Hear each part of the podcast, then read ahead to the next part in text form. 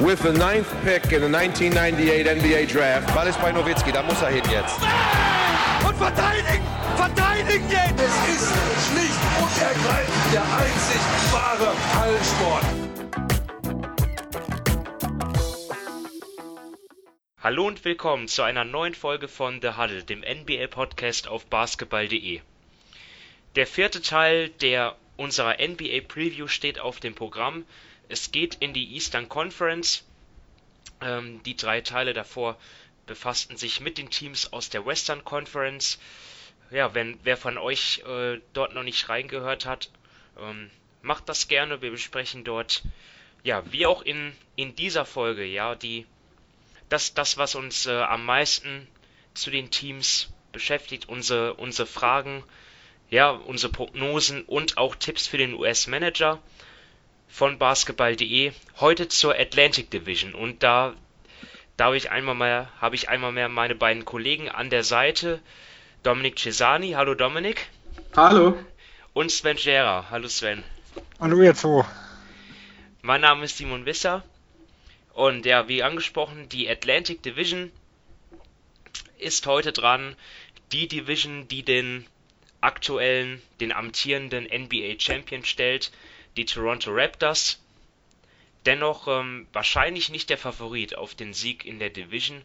Das werden wir alles in dieser Folge besprechen und beginnen mit den Boston Celtics, die in der letzten Saison eine der negativen Enttäuschungen waren. Ja, es gab ähm, das frühe Playoff aus in der zweiten Runde. Ähm, ja, ein deutliches Aus gegen die Milwaukee Bucks. Ja, zwischenmenschlich im, im Team hat nicht alles, ähm, lief nicht alles so rund ab, vor allem aufgrund von Kyrie Irving, aber der ist jetzt nicht mehr da, sondern in, ähm, äh, in Brooklyn. Auch die kommen ja später noch, die Nets. Ersetzt wurde er durch Kemba Walker. Der neue Starter auf der 1 kam aus Charlotte. Was hat sich sonst geändert? Ja, Al Horford ist weg sicherlich ein schwerer Verlust. Ähm, ja, der neue Starter auf der 5 ist jetzt vermutlich Enes Kanter, der kommt aus Portland. Aus Europa kommt Vincent Poirier, ein Franzose, dazu neu mit dabei Javante Green, die Rookies Romeo Langford, Grant Williams, Carson Edwards, Tremont Waters, wobei der hat nur einen Two-Way-Vertrag, und der ungedraftete Taco Fall, den haben sich die Celtics ähm, ja, nach dem Draft, also sozusagen, dann, dann noch unter Vertrag genommen und um den ist ja auch nach dem ersten Preseason-Spiel ein ziemlicher Hype entstanden. Mal sehen, wie nachhaltig das sein wird. Ja, es gab Verlängerungen mit Daniel Tice und Brett Wanamaker. Die Abgänge neben Kyrie Irving und Al Horford Terry Rozier zu nennen. Marcus Morris, Gershon Yabusele, Jonathan Gibson und Aaron Baines, den hat man nach Phoenix getradet. So, also einige, vor allem die jüngeren Leistungsträger sind noch da, aber auch einige Leistungsträger weg. Neue Spieler dazugekommen. Ähm, Sven, wie sieht deine Story zu den Celtics aus? Mit denen hältst du es ja auch ein wenig, stimmt's? Ein, ein wenig mehr, ja. Ähm, meine Story ist eigentlich, ist das Glas halb voll oder halb leer? Dazu muss man sagen, vor zwölf Monaten äh, galten die Celtics für viele so als der Kronprinz der Liga. Also wenn Golden State, wie es passiert ist, auseinanderfällt, waren sie eigentlich parat, das zu übernehmen. Äh, sie haben knapp die Finals verpasst, ohne Irvin und Hayward. Sie waren der Frontrunner, falls äh, AD den Maximalvertrag ablehnt, was ja passiert ist. Und sie hatten eigentlich die begehrtesten Picks der Liga in der Hinterhand, also von anderen Teams. Heute ist Anthony Davis in Los Angeles. Irvin und Horford äh, haben die, sind zu Division Rivals gegangen. Tatum und auch teilweise Brown haben eine recht enttäuschende Saison gespielt und der Kings Pick ist auf 14 gefallen. Äh, also das ist schon äh, ein Riesenunterschied, was die Betrachtung mit angeht. Äh, und obwohl so viel schiefgelaufen ist, ist Boston immer noch in der Situation, wo man sagt, wir sind jetzt so ein bisschen auf dem Scheideweg. Also es wird sich jetzt in diesem Jahr, äh, werden wir wahrscheinlich deutlich besser sehen, wie talentiert, wie gut kann ein Jason Tatum wirklich sein. Äh, bei einem Brown war das letzte oder das vorletzte Jahr eher so ausschlaggebend äh, und auch ein Gordon Hayward, der sich ja vor zwei Jahren schwer verletzt hatte, ist er jetzt durch äh, oder kann er wieder Richtung Utah, ähm, Utah-Form quasi aufsteigen? Und deswegen bin ich, ist für mich halt so, dass das Entscheidendste, was passiert mit den Leuten, das wird für mich so richtungsweisend sein, ob das Boston-Team in der Konstellation mit den ein oder anderen Veränderungen in den nächsten Jahren wieder Richtung Contender-Status gehen kann oder nicht. Bei den Celtics habe ich wirklich einige Themen, aber ähm, ja, ich Dominik, stell du erstmal deine Frage vor, vielleicht ähm, nimmst du mir die Entscheidung dann ab. Ja, also gut, bei den Celtics gibt es wirklich viele Fragen, aber ich habe mal jetzt genommen, wie die Defense der Celtics ohne Irving und Horford, aber mit Camper und Kanter aussehen wird. Ähm, Boston hatte die letzten beiden Jahre eigentlich immer eine gute Verteidigung, also Brad Stevens machte wirklich einen super Job. Jetzt ist aber mit ähm, Al Horford wahrscheinlich der beste Verteidiger weg. Marcus Smart ist dann natürlich noch in der Diskussion und auch Kyrie Irving war jetzt kein guter Verteidiger, aber er war auch kein kompletter Minusspieler. Dazu haben sie jetzt Kemba Walker geholt, der im Vergleich zu Irving doch schon ein Downgrade ist und Kanter, der, wenn er startet, eine klare Schwächung im Vergleich zu Al Horford ist. Gerade in Pick-and-Roll-Situationen, die beiden verwickelt sein werden, bin ich gespannt, wie das aussehen wird, denn man hat ja schon öfters gesehen, dass Kanter so da ein bisschen das Gefühl für Raum und Zeit ja nicht wirklich hat und dann einfach falsch steht. Und ich denke einfach, dass da Brad Stevens vor einer riesen Herausforderung steht, denn ich glaube, am Flügel sind sie mit, mit ähm, Smart, wenn er dann da spielt, mit, mit ähm, Jalen Brown und ähm, ja auch mit, mit Gordon Hayward und mit Jason Tatum eigentlich sehr gut besetzt, also ich glaube, da scheitert es nicht, aber gerade auf der kleinsten und auf der größten Position, die eben oft in solche Zwei-Mann-Spiele verwickelt werden, sehe ich da schon große Schwächen bei, dem Celtics, bei den Celtics. Da bin ich sehr gespannt, wie Brad Stevens das irgendwie handhaben wird, dass das nicht in vielen Spielen gegen sehr gute Teams zum Genickbruch führt. Also ich muss jetzt sagen, der Abgang von Al Horford hat, macht mir jetzt für die reguläre Saison nicht so viel Angst in der Hinsicht, weil er ist für mich einer der besten Playoff-Verteidiger der Liga, weil er kann wie Embiid verteidigen, äh, aber auch, hier, auch wie Giannis, also sofern man halt diese Leute irgendwo stoppen kann. Ähm, in der regulären Saison ist aber trotzdem, hat, hat man immer wieder gesehen, dass er viele auch immer wieder Spiele aussetzt, ähm, man immer wieder überlegt mit Minutenmanagement in der Hinsicht. Äh, und das, das, darf man auch nicht vergessen, die Celtics hatten die viertbeste Defense in dem Jahr, bevor Al Horford kam und sind dann erstmal auf 18 äh, abgestürzt im ersten Jahr von Horford, bevor dann wieder der Schritt in die, zur guten Defense kam. Also Brad Stevens hat es auch schon gezeigt, äh, dass er mit, sag ich mal, weniger talentierten Defensivspielern, wie damals Amit Johnson, ein Olinik, dann war David Lee teilweise dabei, ein Cherepko, das waren so damals die Big Men, eine vernünftige Defense aufstellen kann. Problematisch ist halt, es ist ja nicht nur Al Horford. Ein Aaron Baines ist jemand, der für mich defensiv eine absolute Stütze war. Äh, und mit einem Marcus Morris ist ja noch ein dritter Smallball Vierer irgendwo mitgegangen und die, die halt kamen, du hast ja angesprochen, äh, war einmal ein Kanter, der jetzt als weniger talentierter Verteidiger, um es mal vorsichtig auszudrücken, äh, gilt und dann halt sehr, sehr viele junge Leute. Und Robert Williams ist bei weitem noch nicht so weit. Äh, der hat riesen Anlagen, aber kommt mit dem, mit dem Spiel in der NBA überhaupt noch nicht hinterher, positioniert sich falsch und macht halt alles nur durch Athletik irgendwo weg. Äh, und das andere sind, Grant Williams ist halt Rookie. Äh, den Franzosen, den äh, Vincent Poré, kann ich überhaupt noch nicht einschätzen, aber auch er spielt das erste Mal irgendwo in der Liga. Also was halt dort dahinter kommt und auch, auch ein Thais ist für mich halt eher ein Backup-Center wie jetzt wirklich ein Starter. Ähm, das ist das, was mir halt schon noch ein bisschen Gedanken macht und weshalb ich nicht sicher bin, in welche Richtung die Defense wirklich laufen wird, ob man es im System wieder auffangen kann, wie es halt vor Al Horford irgendwo war, oder ob man wirklich ins Mittelfeld oder sogar ganz knapp dahinter abdriftet, weil halt einfach zu wenig qualitative Optionen dort sind, äh, um, das, um das irgendwie zu kompensieren zu können, diese ganzen Ausfälle. also zu Poré erstmal, ähm, also was man da erwarten kann, ist, dass er, also, also er bringt auf jeden Fall sehr viel Athletik mit. Also auch jemand, der dann zum Korb abrollen kann und dort dann auch finishen kann. Ähm, ich bin auch gespannt, wie dann seine Rolle aussehen wird, weil da sind ja auch einige. Also das ist ja, sind ja nicht nur Kanter, sondern eben auch Thais, ähm, Robert Williams, Taco Fall, muss man all, alles erstmal sehen. Grant Williams, ist das auch ein Fünfer? Eher ein Vierer, ne? Ja, eher ein ähm, Vierer, aber es wird auch damit gerechnet, ähm, dass er mal in so Small Ball Lineups vielleicht auch mal als Fünfer closen könnte. Also gerade wenn es um Switching Defense und sowas geht, das äh, würde mich nicht komplett wundern, wenn er auch mal einige Minuten auf der 5 sehen wird.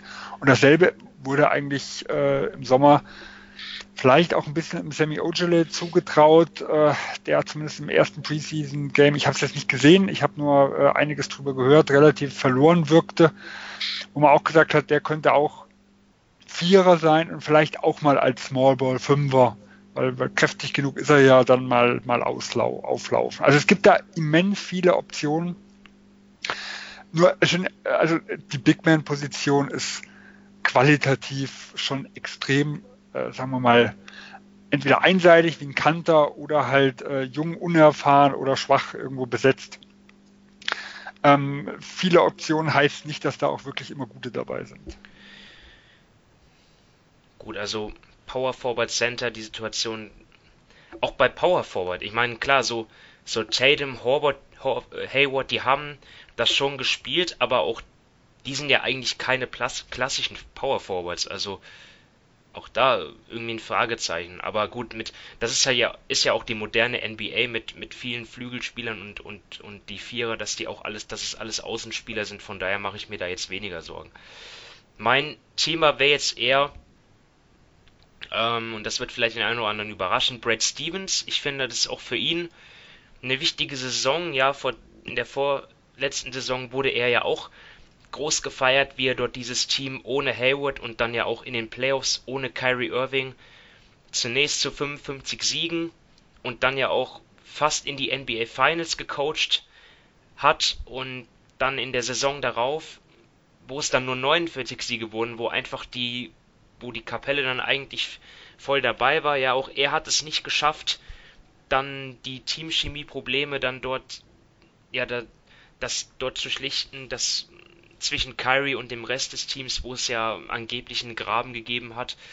Dann ähm, die Defense, die vor zwei Jahren herausragend war, natürlich in der vergangenen Saison war sie auch noch, gehörte sie auch noch zu den besten, aber halt auch der Angriff hat nicht so ganz überzeugt, obwohl die Starting Lineup oder, oder generell die Lineups ja schon hochkarätig waren vom Namen her, die, die ursprünglich, wo man gedacht hat, es wäre die beste Lineup mit, mit Irving, mit Brown, Tatum, Horford und äh, Hayward, die hat auch nicht funktioniert. Das, das, ja, ich, ich weiß jetzt nicht, wie viel man da dem Trainer dort ähm, ja, Vorwürfe machen kann, aber dennoch auch für ihn, denke ich, eine wichtige Saison und das auch er zeigt, dass er das Team wieder verbessert.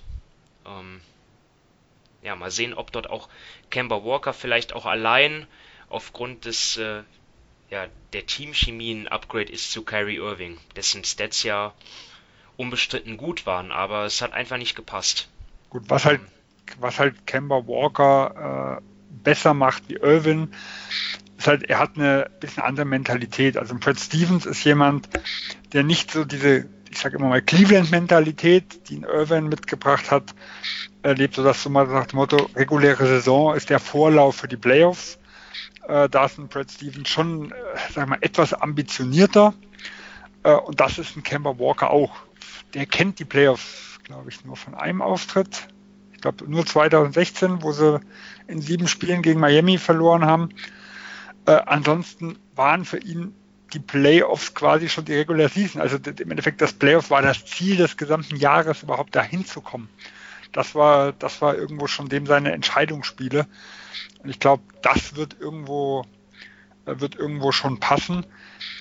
Ich glaube aber auch natürlich, was, was die Rotation angeht, werden wir schon nochmal ähnliche Schwierigkeiten wie im letzten Jahr sehen. weil wir haben es ja gerade auf der Center-Position äh, angesprochen. Hier sind viele Mäuler zu füttern äh, von, von Spielern, die nicht wie im letzten Jahr alle auf einem ganz hohen Niveau sind und wo man dann nicht weiß, äh, wer, wer diese Spielzeit bekommt, sondern vielleicht ein bisschen tiefer im Niveau und aber auch auf dem Flügel. Äh, muss man auch gucken, lässt man den Hayward halt auf, die, auf der 4 irgendwo spielen oder guckt man, dass man zwei Leute auf die Bank nimmt, also ein Hayward und Brown oder ein Hayward und Smart oder ein Brown und ein Smart. Äh, also auch da gibt es immer noch mal wieder Überlappungen, womit er umgehen muss. Und das ist was, muss man sagen, wo er letztes Jahr nicht mit um, gut umgegangen ist, weil ein Hayward war eigentlich zu lange Starter. Also dieser Switch zu, zu Markus Smart und Markus Morris in die Startaufstellung, wo es ja dann den ersten Aufschwung irgendwo gab, der kam zum Beispiel eigentlich zu spät. Ja. Wobei ich sogar noch Verständnis hatte. Ich habe gedacht, ja, das ist, das macht Sinn jetzt in der regulären Saison dann auch ähm, so viel wie möglich mit dieser diese Line-up auszuprobieren, damit sie dann hoffentlich dann irgendwann, wenn es darauf ankommt, dann funktioniert. Ähm, letztendlich ja, hat es wir, nicht funktioniert. Ähm, genau, wir, wir, können ja, wir, wir können ja den Blick zurück machen. Ob, ob in dem Moment äh, war ich auch niemand, der unbedingt gefordert hat, das muss jetzt sofort geändert werden. Nur wir wissen es aus dem heutigen Ding, dass es eigentlich zu lange gedauert hat, dass diese Umstellung der Line-Up geholfen hat, kurzfristig leider nur. Aber ähm, erstmal so, ja, ein bisschen wieder in die Spur irgendwo zu bringen und auch, äh, dass, dass ein Hayward ja über die gesamte Saison das Vertrauen nie wieder gewonnen hat. Ähm, also das hätte wahrscheinlich fünf Spiele vorher ihn auf die Bank zu setzen, hätte auch keinen großen Unterschied gemacht. Äh, aber wieder, wir blicken natürlich zurück. Wir wissen, äh, wie die Sache jetzt gewesen ist. Aus damaliger Sicht fand ich es auch verständlich. Aber auch Brad Stevens selber hat ja gesagt, er hat zu lange gewartet. Also er hat ja selber gesagt, das geht auf seine Kappe. Ja, ja. Von dem her, wenn, wenn der was sowohl Trainer wie auch Front Office sagen, wir haben da die Fehler gemacht, dann glaube ich, brauchen wir kein schlechtes Gewissen haben, wenn wir das auch als negative Kritik irgendwo ansprechen. Ja, bei den Celtics gibt es echt in, enorm viele Themen. Allein Gordon Hayward allein wäre ein Thema, ja. Wie kommt, wie, wie ähm, macht er sich jetzt in der zweiten Saison nach der schweren Verletzung, ja? Kommt der zumindest wieder annähernd an seine Leistungen in, in seiner letzten Utah-Saison heran? Ja, dann natürlich Kemba Walker auch. Ich, ich kann mir vorstellen, dass es, dass es ja für ihn eine Wohltat sein wird, jetzt in diesem Team zu spielen. In Charlotte war er ja wirklich ich, ich glaube, es gab kein Team, wo der Unterschied zwischen dem erst- und zweitbesten Spieler so groß war wie da. Also er wird sicherlich, er hat ja auch immer riesige Verantwortung. Das, dadurch kam ja auch zustande, dass er zum Beispiel einer der ineffizientesten Scorer war in der Crunch-Time, weil einfach dort die, die Last, die er schon davor immer hatte im Spiel, dann am Ende, wo er dann müde wurde, da haben sich dann alle auf ihn konzentrieren können, die gesamte Verteidigung. Ja, vor allem gab es zig Schlussviertel, wo er schon fünf, sechs Minuten vorher alles getragen hat. Ja. Also äh, ich habe so viele Schalespiele habe ich gar nicht gesehen, aber ich habe mir, äh, ich schaue, wenn gerade wenn viele Spiele an einem Tag sind, ähm, von gucke ich so, ja, so im Anfang, viertes Viertel rein, ist es dann eng, gucke ich das Viertel zu Ende und wenn nicht, gehe ich halt zum nächsten Spiel dann irgendwo. Also dadurch habe ich einige von den engen Charlotte-Spielen gesehen und zwar eigentlich nur das Schlussviertel. Und äh, der einzige, der immer mal wieder unterstützt hat, war Jeremy Lamb. Aber sonst war die Last auf Kemba Walker über so einen riesen Zeitraum äh, immens. Von dem her, ich mache ihm da keinen Vorwurf. Ja. Also als regulären. Nee, macht ihm, glaube ich, keiner. Genau, um, als als regulären Season-Spieler halte ich ihn sogar für ein leichtes Upgrade. In den Playoffs sehe ich ja Kyrie Irving als den deutlich äh, besseren und äh, was das Ceiling angeht, halt als den, als den deutlich äh, hochkarätigeren Spieler an.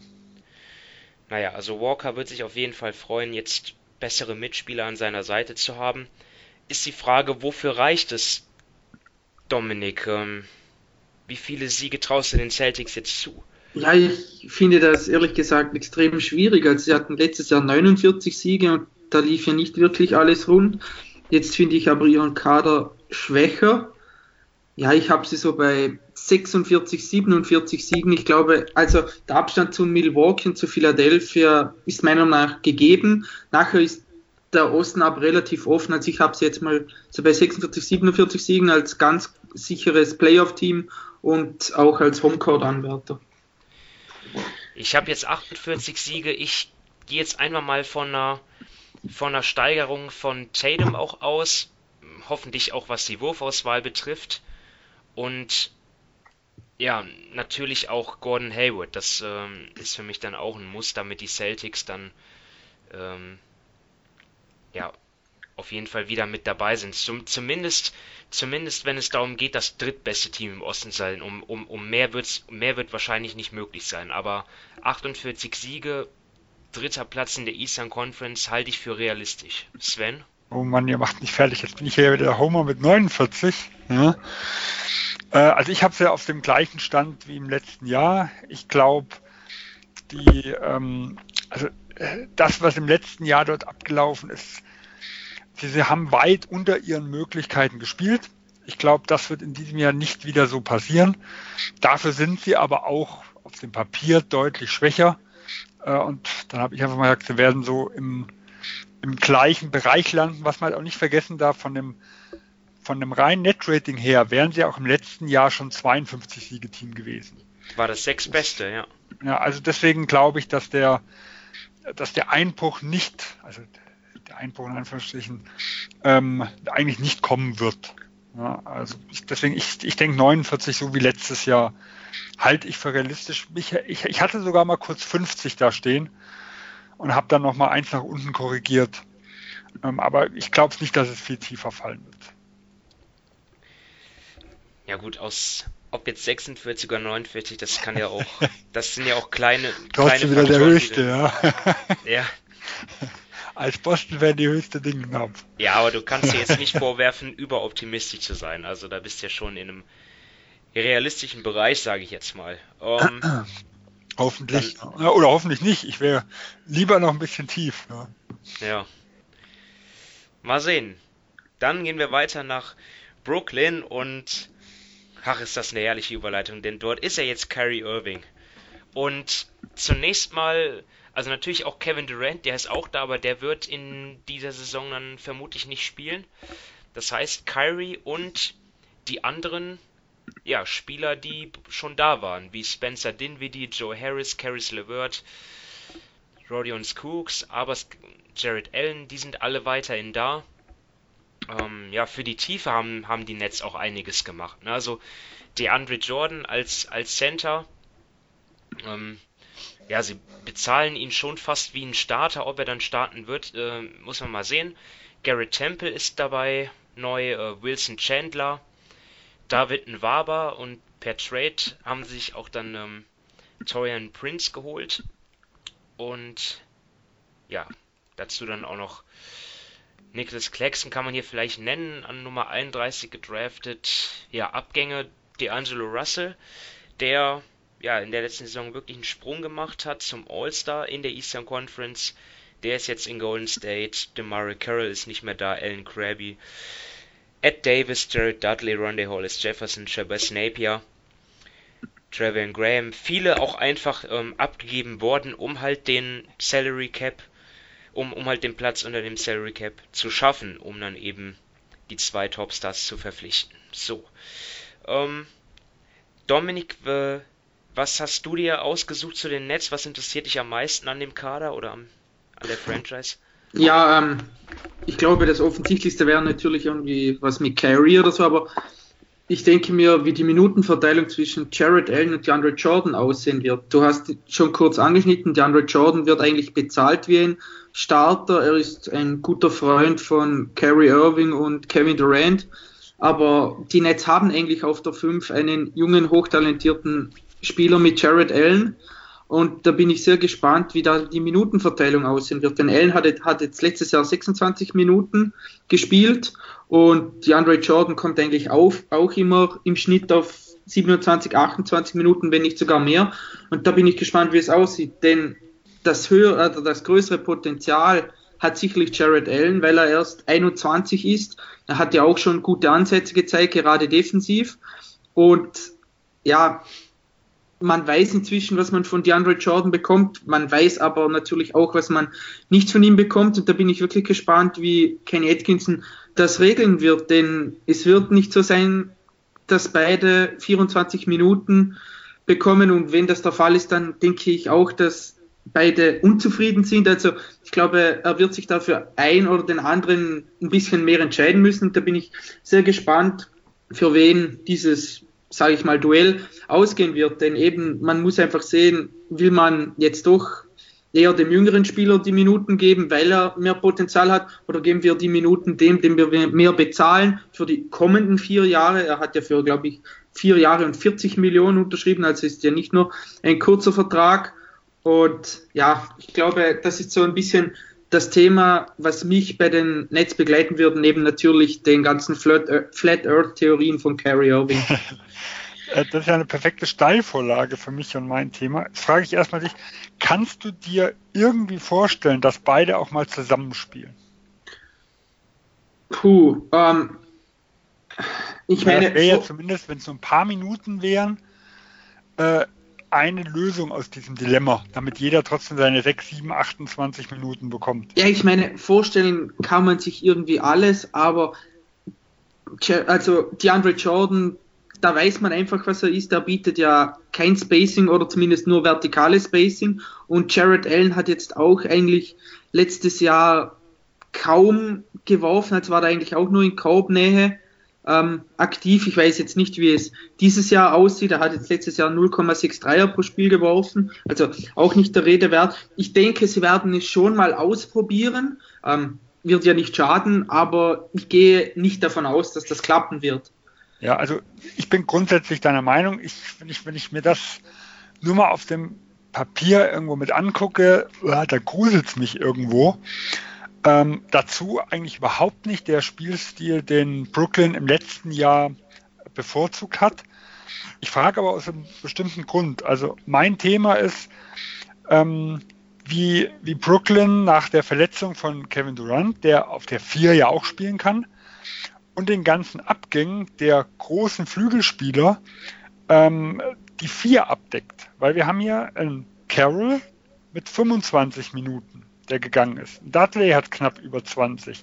Hollis Jefferson hatte knapp 21. Trevor Graham hat 20,4, sag ich mal, manchmal auch sogar auf der 4 teilweise absolviert. Und äh, es ist noch ein, ein, gewisses Fragezeichen hinter Kurux, der 20,5 Minuten gespielt hat, weil der hat irgendwie eine Anklage wegen häuslicher Gewalt momentan laufen, äh, wo ich zumindest noch nicht gehört habe, ähm, ob es da irgendeine Entscheidung gab, ob, da, ob er irgendwelche Konsequenzen zu befürchten hat. Dann haben wir einen über Wilson Chandler, der eigentlich im letzten Jahr schon kein Starterpotenzial irgendwo mehr hatte, der zu Beginn der Saison ähm, gesperrt ist. Äh, und dann wird es düster. Also wir haben ja einmal einen Torin Prince, da muss man sagen, der auf dem Papier wirklich gut ein Vierer sein könnte. Äh, alle Beobachter, die, wo ich so gehört habe von Atlanta-Seite, also ich habe nicht so viel Atlanta letztes Jahr gesehen, fanden seine Saison relativ gruselig und waren äh, enttäuscht von ihm. Also die Vorschusslorbeeren, die er hatte, konnte er überhaupt nicht erfüllen. Äh, ein Musa, der letztes Jahr ja getraftet wurde, ich habe keine Vorstellung davon, wie er ist. Also ich kann mich jetzt nicht erinnern, viele Minuten von ihm irgendwo gesehen zu haben. Er hat auch nicht viel Einsatzzeit letztes Jahr bekommen. Dann bin ich schon bei der Überlegung, ja, wenn jetzt ein Prince auch nur 20, 25 Minuten spielen kann, spiele ich dann wirklich Jordan und Allen mal zusammen oder gehe ich vielleicht ganz klein und setze einen Harris, der eigentlich eher, äh, sagen wir mal, zwischen 3 und 2 äh, switchen kann, setze ich den wirklich als Smallball Vierer in The World, Dinwiddie und Irvin, sag ich mal, neben einen der Großen. Also ich finde hier ist schon, gerade wenn, wenn mit Kuruks irgendwas, also wenn da irgendwas rauskommt, was ihm schaden könnte, haben wir schon ein Riesenloch auf der großen Forward-Position, wo ich noch nicht genau weiß, wie Brooklyn das schließen soll. Also ich habe hier noch, ja, ich habe hier halt Kuruks, Chandler und Allenson auf der 4. Ähm, natürlich nicht top aufgestellt, ne? Wie gesagt, Chandler fehlt, ich weiß gar nicht, 20 Spiele oder also der, er ist auf jeden Fall einige Spiele gesperrt. Okay, oh, dann, oh, das ist mir entgangen. Okay. Genau, und deswegen sage ich ja, da, da wird es halt immens dünn, was das angeht. Ja, dann passiert ja immer mal wieder, dass sich auch mal jemand verletzt. Äh, und deswegen sehe ich da schon einige Lineups, wo, wo halt wirklich auch Jordan und Allen irgendwo nebeneinander spielen könnten. Äh, oder wo sie keine Ahnung, Nevada mal äh, auf, die drei oder auf die, sogar auf die vier oder sowas stellen müssen. Ich weiß nicht, ob Lance Thomas, den sie ja noch geholt haben, da wirkliche Minuten abreißen kann. Und war aber auf der 4 hat es, glaube ich, gegeben, mal in Chicago. Genau, ja. Also, aber, nicht, aber nicht viel. Ja, deswegen sage ich, also da sehe ich für mich das größte Fragezeichen äh, in dieser Saison und auch das größte Loch, was Brooklyn irgendwo hat. Ich habe noch keine Ahnung, wie das gelöst werden soll. Ja, die Antwort kann ich dir auch nicht geben, außer dass halt Kurux halt ähm, ja wirklich die gesamte Saison zur Verfügung steht. Weil jetzt auch nicht. Ähm, ja, wenn ihr es nicht macht, dann werfe ich halt das Thema rein. äh, Kyrie Irving, der ja in den bei seinen letzten Stationen sich einen eher zweifelhaften ähm, Ruf erarbeitet hat.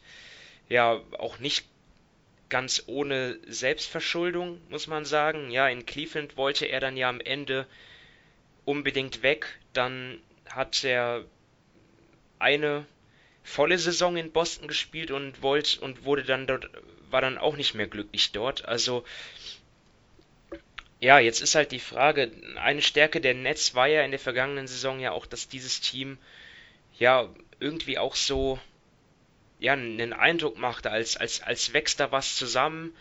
Das war irgendwie so, ja, die hatten keinen richtigen Star, irgendwie alles Rollenspieler, die aber irgendwie guten und und aufregenden Basketball gespielt haben, auch wenn er jetzt nicht so erfolgreich war, wie man jetzt, jetzt vielleicht in, im Nachhinein in Erinnerung gehabt hätte. Also sie waren zwar der, der äh, Sixth Seed, glaube ich, aber hatten ja trotzdem ein leicht negatives Net-Rating. Also es ist nicht so, als hätten die jetzt dort alles auseinandergenommen. Aber trotzdem, das war irgendwie ein Team, ja, dem hat man gern zugesehen. Und jetzt kommt dort mit Kyrie Irving halt ein absoluter Superstar, der auch dieses Selbstverständnis hat, äh, ein Superstar zu sein und auch den Ball immer in, in, in der Hand haben will und beziehungsweise der entscheidende Mann zu sei, sein zu wollen. Und ich bin einfach gespannt, ob diese Spielweise der Netz sich jetzt mit ihm fortsetzt oder ob es dort zu Einschnitten kommt. Du findest ja, ja, du findest ja bei der Spielweise interessant. Ich finde es eher von der Teamchemie her interessant.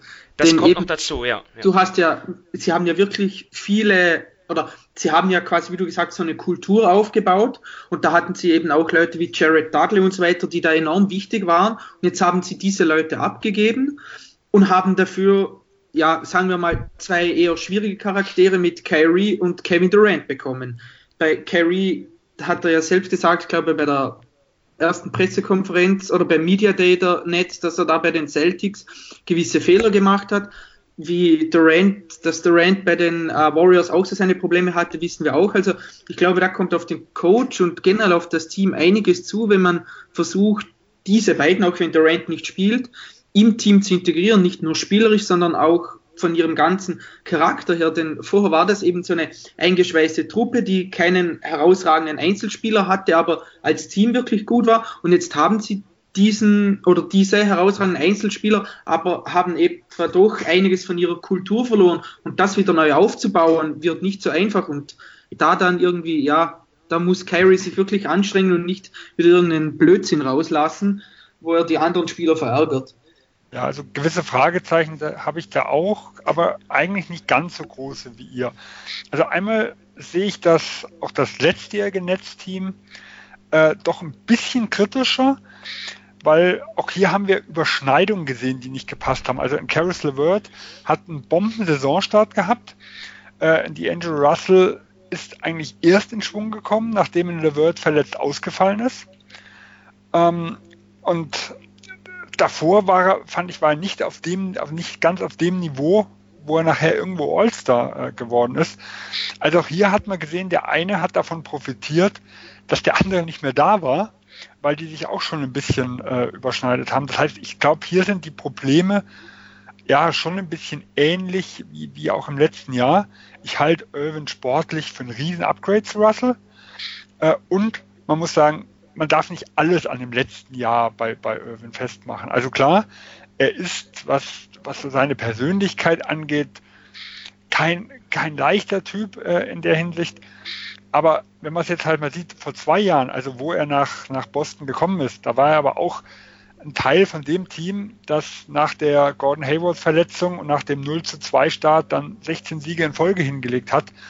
Ähm, da war er auch voll mit drin im Team, hat sich mit reingehängt. Das war das Team, was reihenweise 15, 20 Punkte Rückstände aufgeholt hatte. Also ich erinnere mich an die 22 Punkte in London zum Beispiel. Und da, da haben die ja absolute Rekorde da aufgestellt in der Saison, was hohe Rückstände aufgeht. Das, das kann man ja auch nur, wenn man damals als Team irgendwo ein bisschen zusammengeschweißt ist und wenn man auch äh, die Mentalität dazu hat. Also ich glaube, hier wird so ein bisschen, was, was in der letzten Saison gewesen ist, mir ein bisschen zu hoch gehangen, weil der Unterschied zwischen der letzten und der vorletzten Saison ist schon immens. Ich glaube, wir müssen hier irgendwo ins, ins Mittelfeld gehen äh, und es wird auch nicht mehr die Situation aus meiner Sicht entstehen, die es im letzten Jahr war, weil es ist ja auch von den Medien im Endeffekt, es ist so das, das Contract Year gewesen, es ist das ganze Jahr über, gerade halt durch diesen schlechten Saisonverlauf, äh, gefragt worden, wo geht er am Sommer hin und so weiter und so fort. Und jetzt hat er sich das Team A ausgesucht und B erst langfristig unter Vertrag.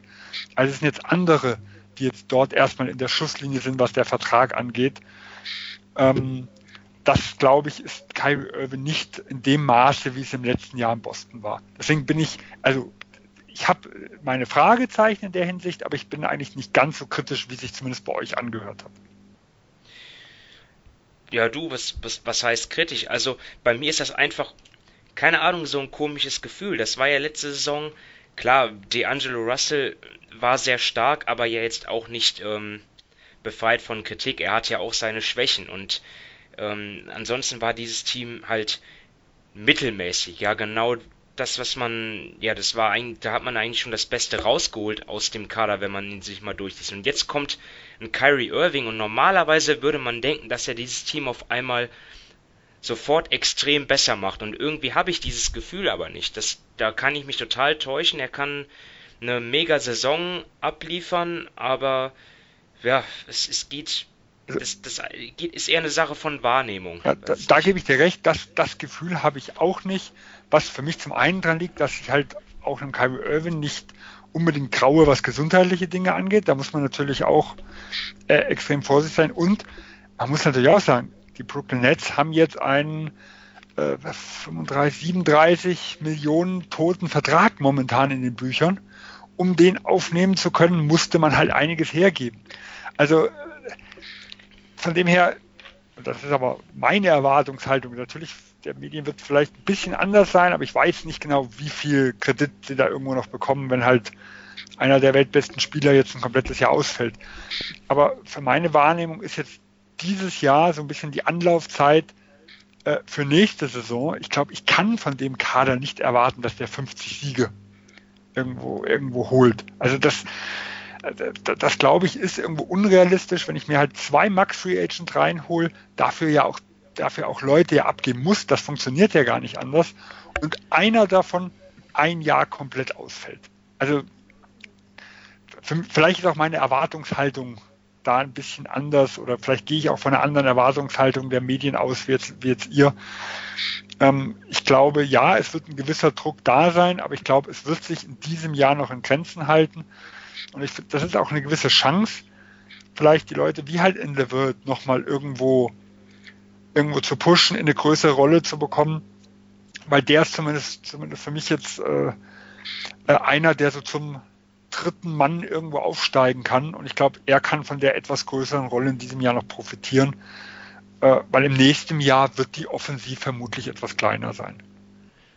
Ja, ähm, also ich kenne nicht die Erwartungen der Medien, ich, ich kenne nur meine eigene Erwartung und du sagst keine 50 Siege, sondern? Also ich habe sie bei 45, ähm, damit als relativ sicheres Playoff-Team. Wie gesagt, ich traue der Gesundheit von Kyrie Irving nicht hundertprozentig und deswegen kann ich mir jetzt nicht vorstellen, dass sie so einen Riesensprung machen. Äh, und wie auch schon angesprochen, äh, habe ich gerade was so die, die die, äh, die Position 4 angeht, einige Fragezeichen. Äh, von dem her glaube ich, 45 ist für mich ein realistisches Szenario. Ich habe 44, das müsste dann am Ende vielleicht reichen für den vierten bis sechsten Seed so ungefähr. Ja, ich habe es auf 5 gar mal grob gerankt gehabt. So, dann fehlt noch der Tipp von dir, Dominik. Ja, ich habe es ja auch zwischen 44 und 45. Ich glaube jetzt nicht, dass das Team so viel besser ist als letztes Jahr, rein bilanztechnisch, gerade eben weil Durant ausfällt, wie Sanders schon schön erklärt hat. Und ja, aber sie sind ein, ein sicheres Playoff-Team, aber ich sehe da jetzt in diesem Jahr jetzt auch nicht so viel mehr.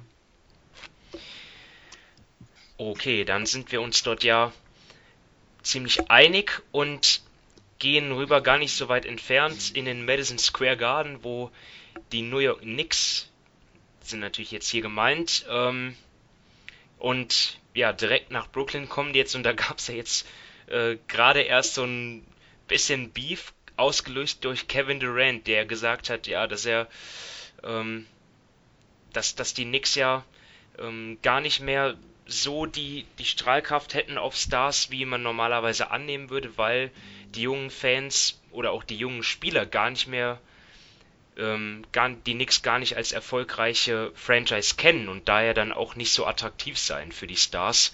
Ähm, ja, da hat sich KD auch mit Knicks-Fans schon wieder auf Twitter angelegt. Ja, ähm, ich glaube, die Knicks selber haben aber natürlich ganz andere Probleme im Moment, nämlich ähm, aber was natürlich auch damit zusammenhängt, dass sie im Sommer halt leer ausgegangen sind und jetzt ja irgendwie ihr Team dann aufgefüllt haben mit Spielern, die ja, wo sie hoffen, dass sie noch Potenzial haben. Natürlich ähm, schon der größte Hoffnungsträger ist natürlich RJ Barrett, den sie gedraftet haben an Nummer 3. Ähm, ansonsten ja Spieler wie Julius Randle dazu geholt, Marcus Morris, Alfred Payton, Wayne Ellington, Tash Gibson, Bobby Portis, Reggie Bullock, das kann man, die, die kann man alles als ja, solide NBA-Spieler bezeichnen. Und sie hoffen, dass ja einer vielleicht sich noch zu was mehr entwickelt, wird man sehen. Abgänge, ja gut, das ähm, natürlich auch alle Spieler wie bei den Nets, die haben sie freien guten Gewissens gehen lassen, um halt ähm, ja, die großen Free Agents zu jagen. DeAndre Jordan, Lance Thomas, Mario Hisonia, Luke Cornett, Noah Vonleh, Emmanuel Moutier, Henry Allenson, John Jenkins, Billy Garrett, das sind alle Spieler, die äh, ja jetzt auch letzte Saison nicht so den Unterschied ausgemacht haben. Und jetzt die Frage, zunächst mal an dich, Sven, ähm, was ist deine Story zu den Knicks? Ja, bei mir geht das so ein bisschen konform wie mit dem Thema der Memphis Grizzlies die Saison selber äh, schätze ich jetzt sportlich nicht allzu relevant ein, sondern für mich ist es eher, wie entwickeln sich die Talente und zwar damit meine ich vor allem in RJ Barrett, in Mitchell Robinson, in Kevin Knox, in Frank Nilikina, in Julius Randle, Dennis Smith Jr. Vielleicht kann man noch einen Alonso Trier mit reinnehmen, weil ich habe kein Problem damit, dass die Knicks ähm, sich quasi Cap Space für 2021 wieder geschaffen haben, aber die Strategie nur Cap Space 2021 bieten zu können, halte ich für keinen guten Plan. Was wir einfach äh, in diesem Jahr wieder gelernt haben, äh, ich muss einen soliden Unterbau irgendwo bilden. Das hat Brooklyn geschafft und das haben die Los Angeles Clippers geschafft, um neben der Attraktivität des Marktes, und ich glaube, New York und New York Knicks äh, sind immer noch eine Strahlkraft, ähm, aber wenn, wenn, sie, wenn sie schaffen können, einen soliden Unterbau zu bilden, dann haben sie auch eine Chance, in der Free Agency was zu reißen. Das, was sie halt in den letzten Jahren immer abgeliefert haben und dass sie halt nur Cap Space zu bieten hatten, äh, das ist für mich nicht äh, erfolgsversprechend. Und ähm, die Jungen sind halt A wichtig, sie könnten dieser Unterbau sein, sie werden auch dann noch relativ günstig sein. Sie könnten aber auch die Trade Assets sein, um was einzufädeln. Ich sag mal, wie zum Beispiel in dieser Paul George-Stil äh, in diesem Jahr. Also wenn du nur einen Star hast, der kommen will, der aber sagt, ich brauche noch, brauch noch Verstärkung nebenbei, äh, dass ich sagen kann, hier, ich schmeiße ein paar Junge rein und hole mir per Trade den zweiten und man muss halt auch damit rechnen, dass keiner 2021 kommt, dass die New York Knicks wieder leer ausgehen, äh, dann kann man einfach nicht immer und immer wieder auf das gleiche Ergebnis irgendwo hoffen, sondern dann müssen diese jungen Spieler äh, erstmal für einige Jahre der Kern der neuen New York Knicks irgendwo bilden. Äh, und dafür ist für mich halt wichtig, was können die und mit wem kann man denn auch wirklich langfristig da planen? Ja, ich habe gar kein anderes Thema. Also hier, hier, steht es bei mir. Entwicklung der Talente in Klammern Barrett, Robinson, Knox, Nili Kinar. Übrigens, Nili Kinar, wer es nicht erfolgt hat, sehr gute WM gespielt. Auch offensiv beigetragen. Hoffnung. So, ähm, Dominik, also ich, ich könnte noch eine Story nennen vielleicht. Wie, wie sicher ist der, der Trainerstuhl von David Fisdale? Aber ja, ich weiß nicht, ob ich dieses Fass jetzt hier aufmachen will. Lieber nicht. da spekulieren wir nur, ja. ja, also Dominik, ähm, hast du noch irgendwas anderes? Ja, ähm, wenn ich mir so ansehe, wen die Nix im Sommer verpflichtet haben und wie viel die Leute dieses Jahr kosten, dann habe ich 18 Millionen für Randall, 15 Millionen für Morris, 15 Millionen für Portis und 9 Millionen für Gibson. So, was haben diese vier Leute alle gemeinsam? Sie spielen alle auf der 4 oder manchmal auf der 5. Dazu hast du noch mit Mitchell Robinson einen sehr talentierten Big. Jetzt haben sie die 4000 Spieler im Kader plus den talentiertesten Big Man haben sie alle für zwei Positionen. Wie verteilen die da die Minuten? Also ich habe mich das schon im Sommer gefragt, als sie leer rausgegangen sind und dann diese Leute geholt haben. Klar, es sind nur alles kurze Verträge, aber trotzdem, was ist da der Plan dahinter? Wie will, wie will man da aufstellen? Also ich sehe wirklich nicht, wie sie da die Minuten verteilen, dass da jeder von den fünf schlussendlich zufrieden ist. Denn Randall hat, glaube ich, einen Dreijahresvertrag, wovon zwei garantiert sind. Also ich gehe mal davon aus, dass er Minuten sehen wird, Robin wird Minuten sehen. Und was machst du nach mit den anderen Leuten? Äh, Morris hat jetzt, glaube ich, im Preseason-Spiel auf der 3 gespielt. Aber ja, das kann irgendwie auch nicht die dauerhafte Lösung sein, denn er ist am besten auf der 4. Das hat man die letzten Jahre gesehen. Und da, ja, da kann man auch schon wieder rübergehen zu Feasdale. Ich meine, die haben ihm ein Team hingestellt, das eventuell talentierte Spieler hat oder sie haben talentierte Spieler, aber einfach von der Kaderqualität einerseits und von der Kaderzusammenstellung her unheimlich komisch ist. Und da sehe ich große Probleme auf Fisdale zukommen, wie er da eine gute Rotation findet, dass alle genug Minuten sehen. Genauso auf der 1. Wer startet da? Du hast Alfred Payton, du hast Dennis Smith Jr. und Dilikina, der, wie du sagst, eine gute WM gespielt hat, den sie auch hochgepickt haben. Und bei dem sie hoffentlich noch nicht aufgeben. Also ich bin da wirklich gespannt, wie Fistel da die Minuten verteilen wird, dass es da nicht relativ schnell zu einem großen Krach kommt. Ja, der Typ ist ein armes Schwein. also einen leichten Job hat er nicht. Okay, wie viele Siege trauen wir den Nix zu? Für mich relativ schwer zu beurteilen. Ich lasse euch mal den Vortritt, Sven. Also ich habe sie bei rund 25 Siegen. Ähm, aber auch hier wird es, wird es für mich darauf ankommen, wer wie viel Spielzeit bekommt. Weil wenn sie eher so, sagen wir, die erfahreneren, schon, schon gestellteren, ähm, wie zum Beispiel Markus Morris, irgendwo mit mehr Spielzeit ausstatten, dann könnte ich mir auch vorstellen, dass es Richtung 30 Siege geht. Ich hoffe, ich weiß es natürlich nicht, äh, aber dass er halt wirklich, dass der Schwerpunkt auf der Entwicklung der Jungen irgendwo liegt. Das heißt ja nicht, dass jeder da 30, 35 Minuten äh, in 80 Spielen bestreiten muss. Äh, aber es sollte schon eine vernünftige Spielzeit sein und gerade Richtung Ende der Saison das Zepter immer mehr und mehr auf sie übergehen.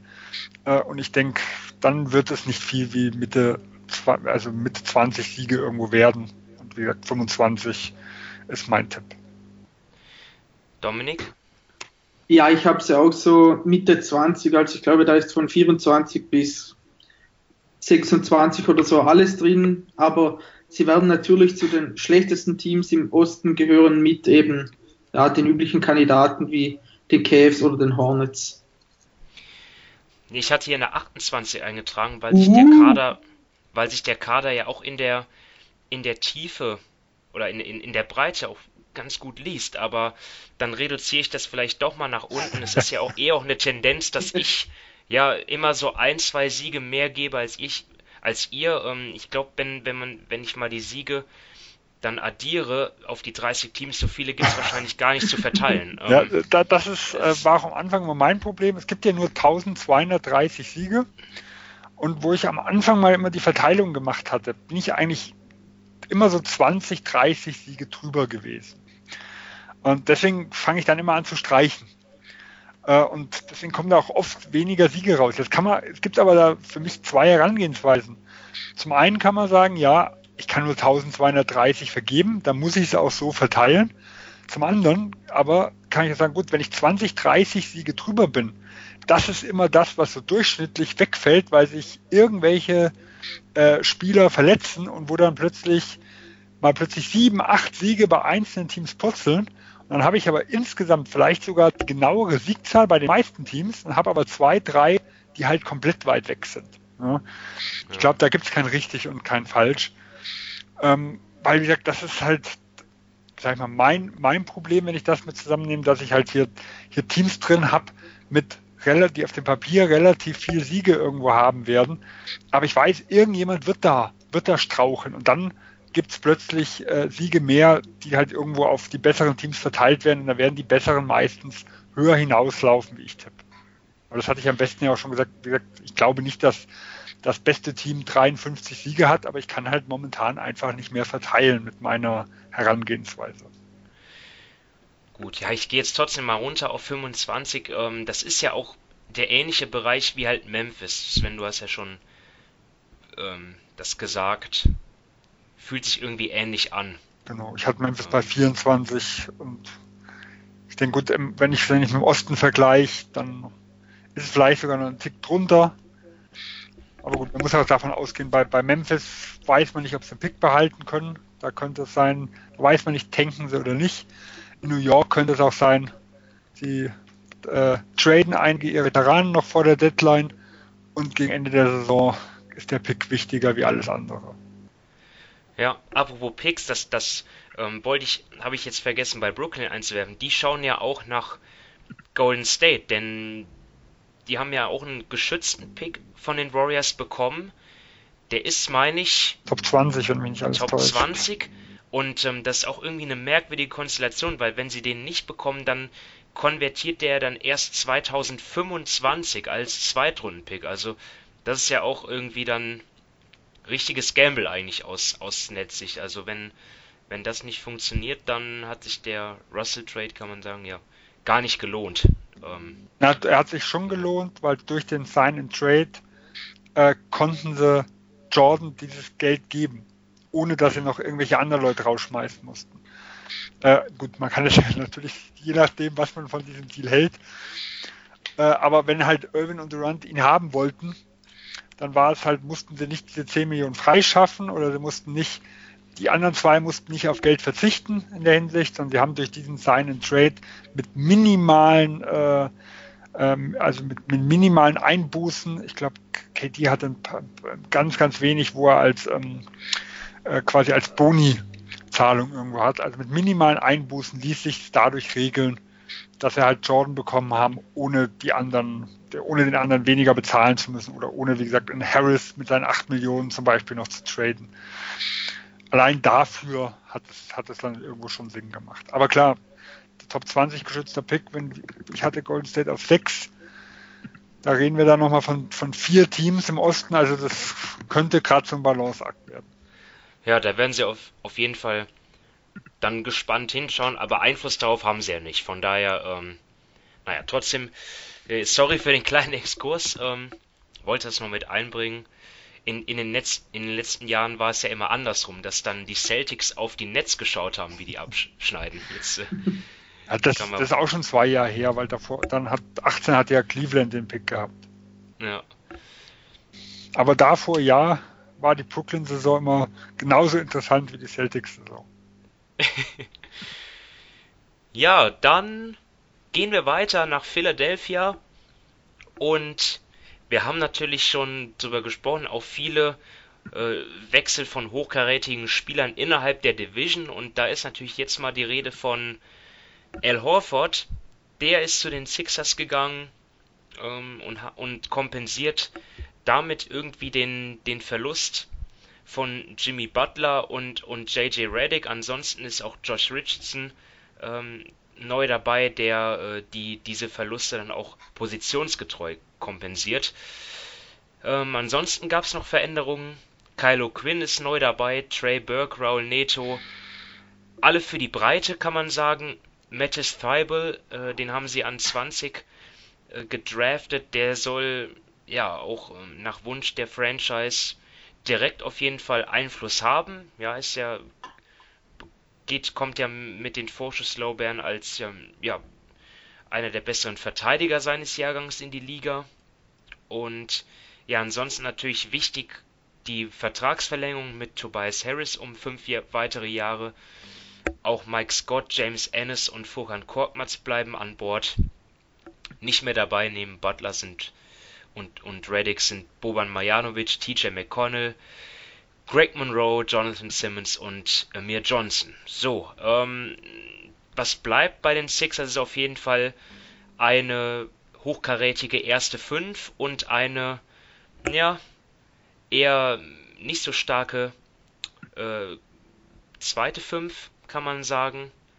Ähm, Dominik, was ist dein Thema zu den Sixers?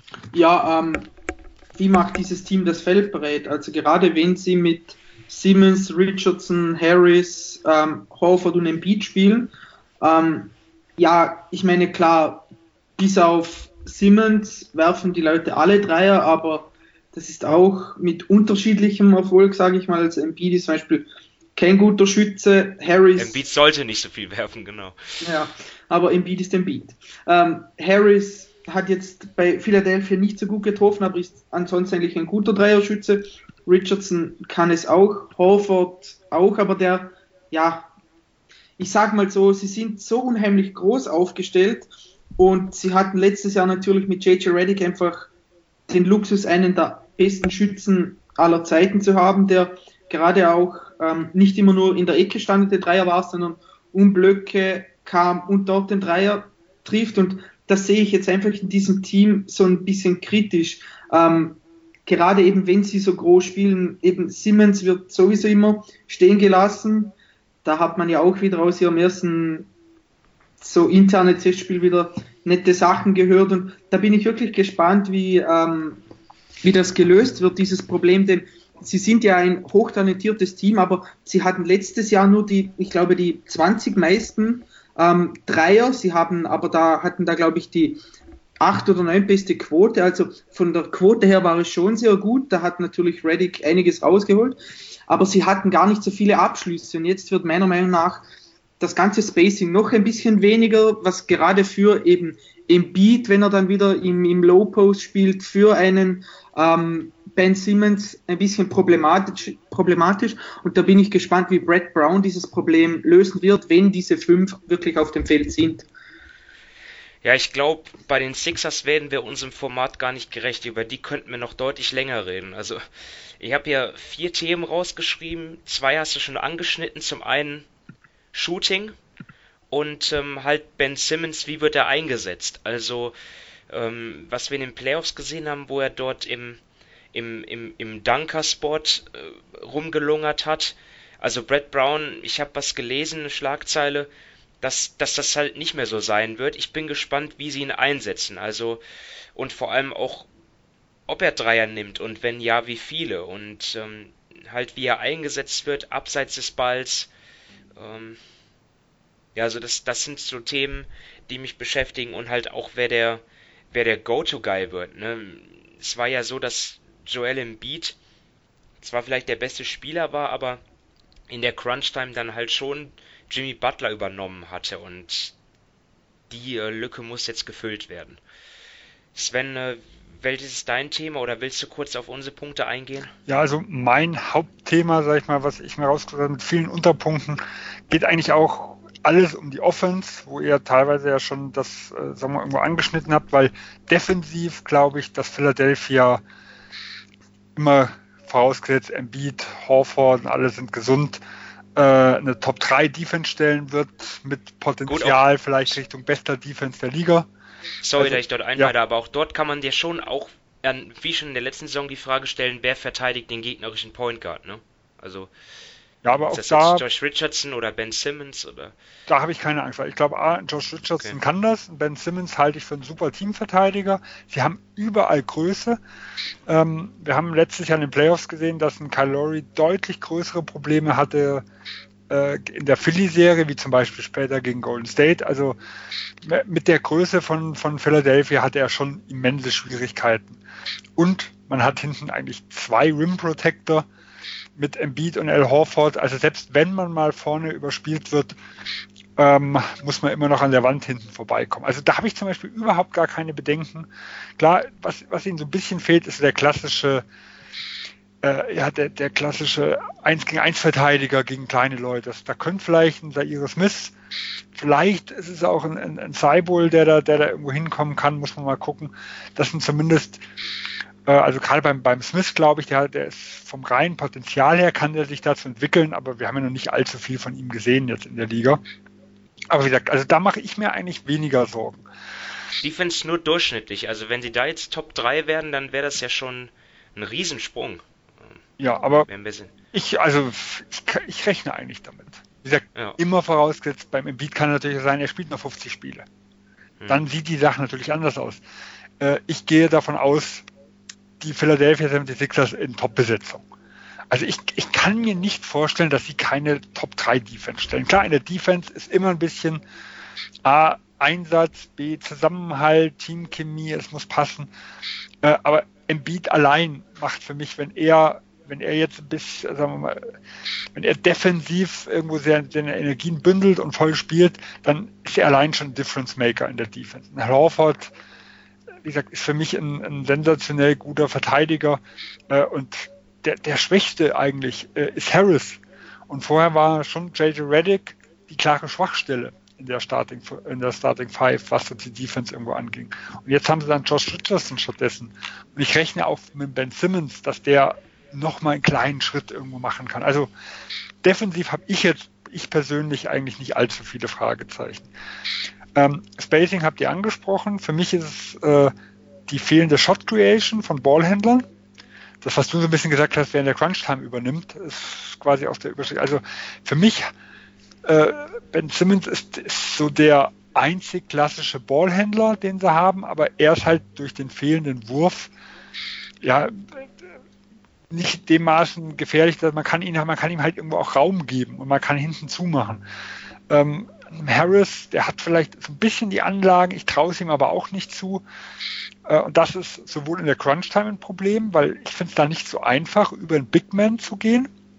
Äh, Gerade wenn man, wenn man so ein bisschen Shotclock-Management machen will, ist es halt immer am einfachsten, der Spieler, der auch den Ball nach vorne trägt, äh, wartet dann auf die letzten Sekunden und macht dann ein Play. Und man muss nicht erst einen Center irgendwo einsetzen das fehlt, das fehlt komplett und vor allem mit der Kombination Spacing äh, ist, ist das natürlich ein bisschen schwierig. Und dann bin ich auch offensiv vom, vom Fit noch nicht hundertprozentig überzeugt. Für mich ist halt Horford immer noch im optimalen Position im Center. Tobias Harris sehe ich eigentlich immer noch eher als Power Forward und Ben Simmons weiß man nicht so genau. Da sagen auch einige, er wäre vielleicht als Power Forward besser aufgehoben. Die einen halten ihn für einen klassischen Point Guard. Ähm, und gerade in der Offense, die, die Kombination Embiid Horford, da habe ich auch schon noch einige Fragezeichen. Weil, wenn ich halt äh, in Boston viel gesehen habe, da wird ein Horford sehr, sehr viel benutzt, so im, im High Post, als quasi äh, Anspielstation und Spielmacher dort. Nur im Normalfall, der, dass der zweite Big dann auch eher in der Ecke irgendwo steht. Also ein, ein Baines hat nicht umsonst äh, sich einen Dreier angeeignet, mal mehr schlecht wie recht, aber um halt im Horford in der Zone und am Zonenrand mehr Platz zu geben. In Embiid jetzt äh, in die Ecke zu stellen, äh, weiß ich nicht, ob das wirklich äh, die beste Variante ist. Auf der anderen Seite äh, ist ein Horford jemand, der, der für einen Center ein sehr, sehr guter Schütze ist, der mir auch sehr gut gefällt, so aus dem Pick and Pop, wenn er dann Richtung Birne absinkt und dann dort seinen Dreier bekommt. Aber er nimmt ganz, ganz wenige Dreier, also gerade mal 9,4 Prozent seiner Dreier aus der Ecke. Also er wurde eigentlich als klassischer Spacer in Boston nie eingesetzt. Und gegen Indiana haben sie es immer mal wieder versucht, ihn, ihn mehr Richtung Ecke zu bringen, um, da, um einen Turner irgendwo dort auch rauszuziehen und ein bisschen aus der Zone rauszunehmen.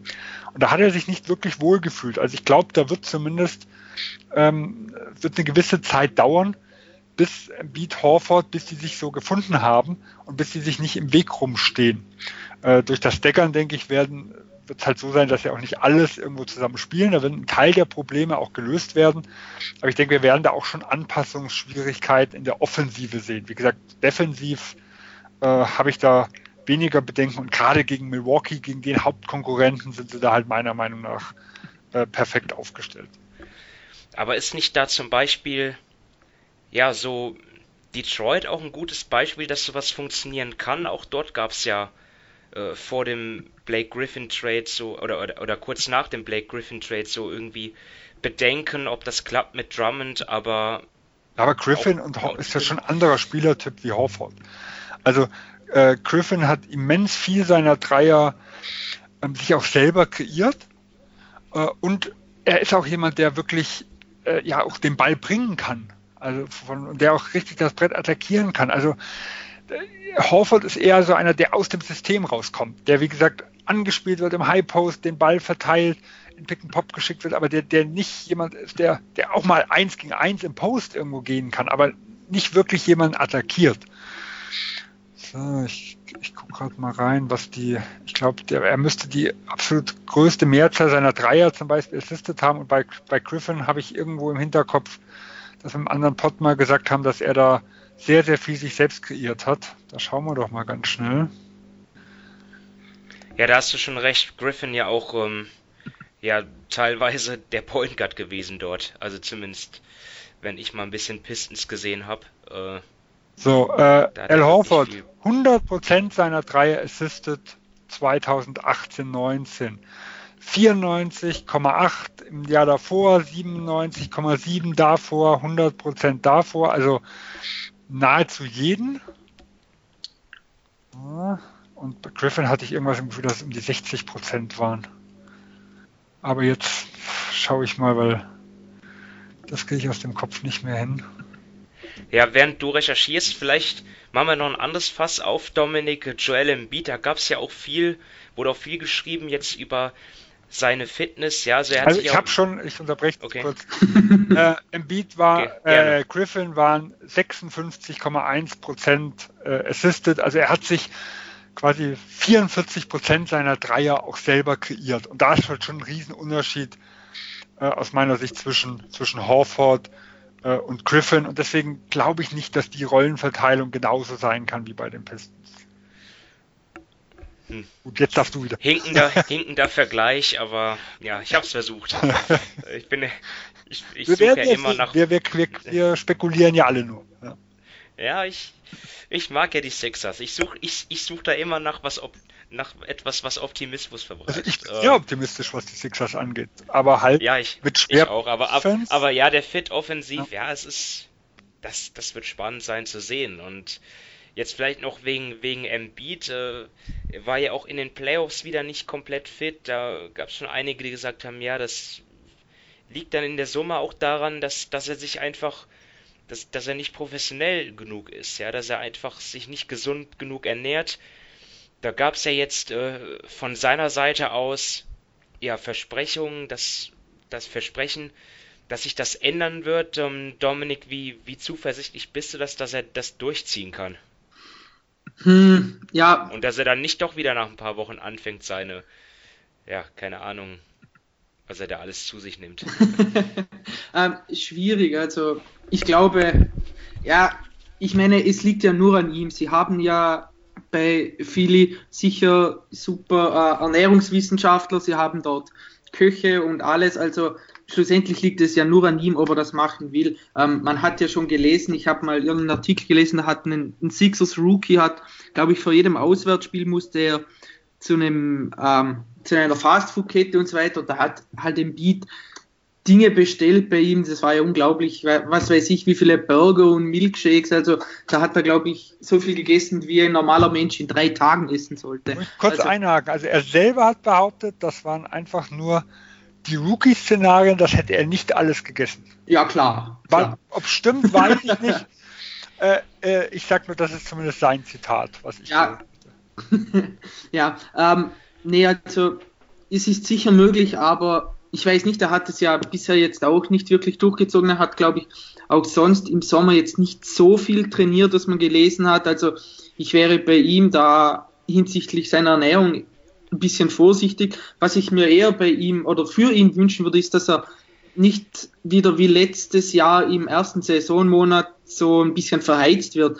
Denn er hatte da gerade ja im ersten Monat bis Ende bis Mitte November, Ende November unheimlich viele Minuten musste er absolvieren und das ist ja für ihn gar nicht gut. Da ist er ja dann auch nach dem All-Star Break da auch hat er auch einige Spiele pausiert. Also ich glaube einfach, für ihn ist es weniger wichtig, ob er jetzt, keine Ahnung, fünf Pfund oder, oder fünf oder zehn Pfund mehr oder weniger hat, sondern einfach, dass Brad Brown da sehr darauf achtet, dass er einfach eine gewisse Minutenzahl in aufeinanderfolgenden Spielen nicht überschreitet, denn ja, man weiß, er hatte schon oft gesundheitliche Probleme, dazu ist er ein relativ schwerer Big Man, also das ist nicht gerade eine Kombination, die dazu einlädt, dass jemand sehr, sehr viele Minuten jede zweite Nacht absolvieren sollte.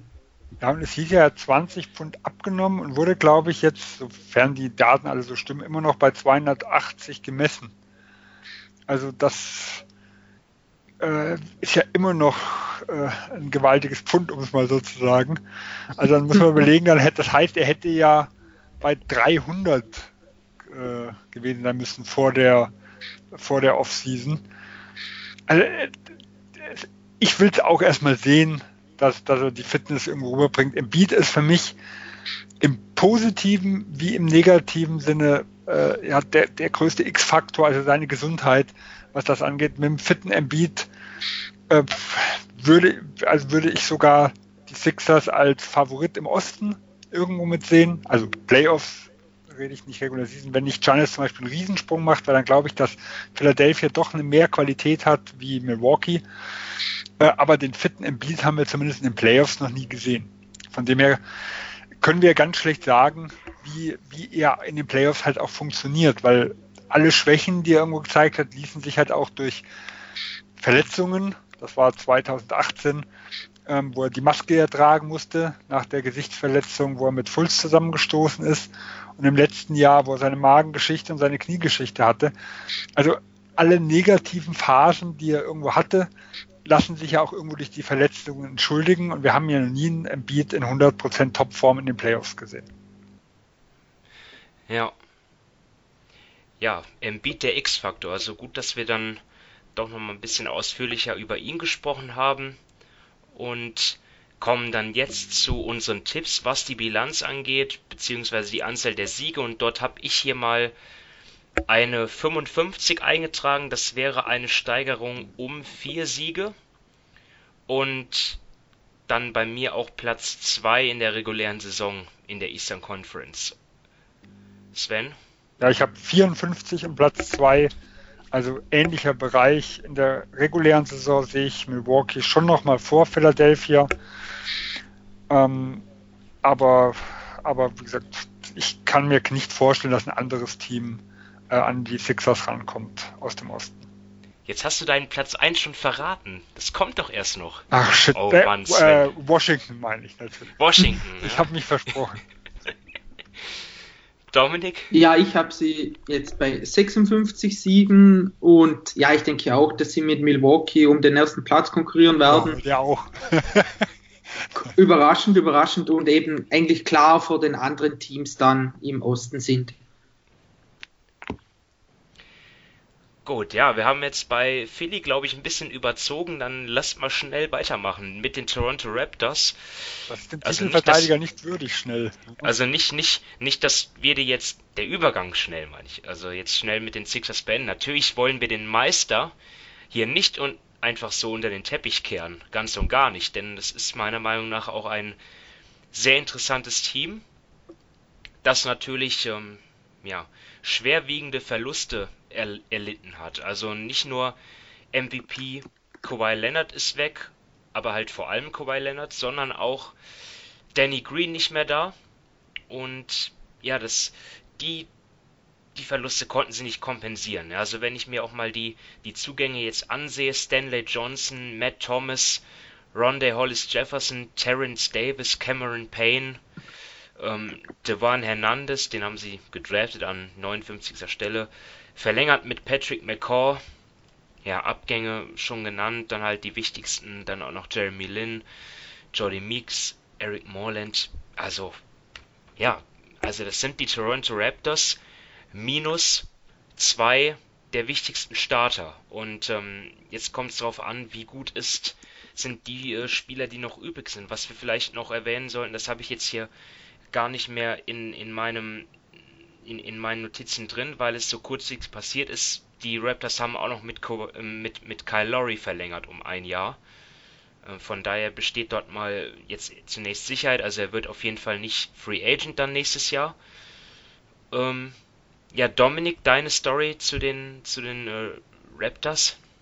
Ja, ähm, ob Siakam den nächsten Schritt zum Franchise-Player machen kann. Denn ähm, ja, man hat es ja gesehen, er hat von zweiten ins dritte, also letztes Jahr hat er einen enormen Schritt gemacht. Also das war, er hat ganz verdient auch den Most Improved Player ähm, Titel gewonnen. Und jetzt ist natürlich ähm, ja Kawhi Leonard weg, Danny Green ist weg, Mark Gasol ist ein Jahr älter, Kyle Lowry ist ein Jahr älter. Und für ihn steht eine entscheidende Saison an, denn er wird nächsten Sommer auch Restricted Free Agent.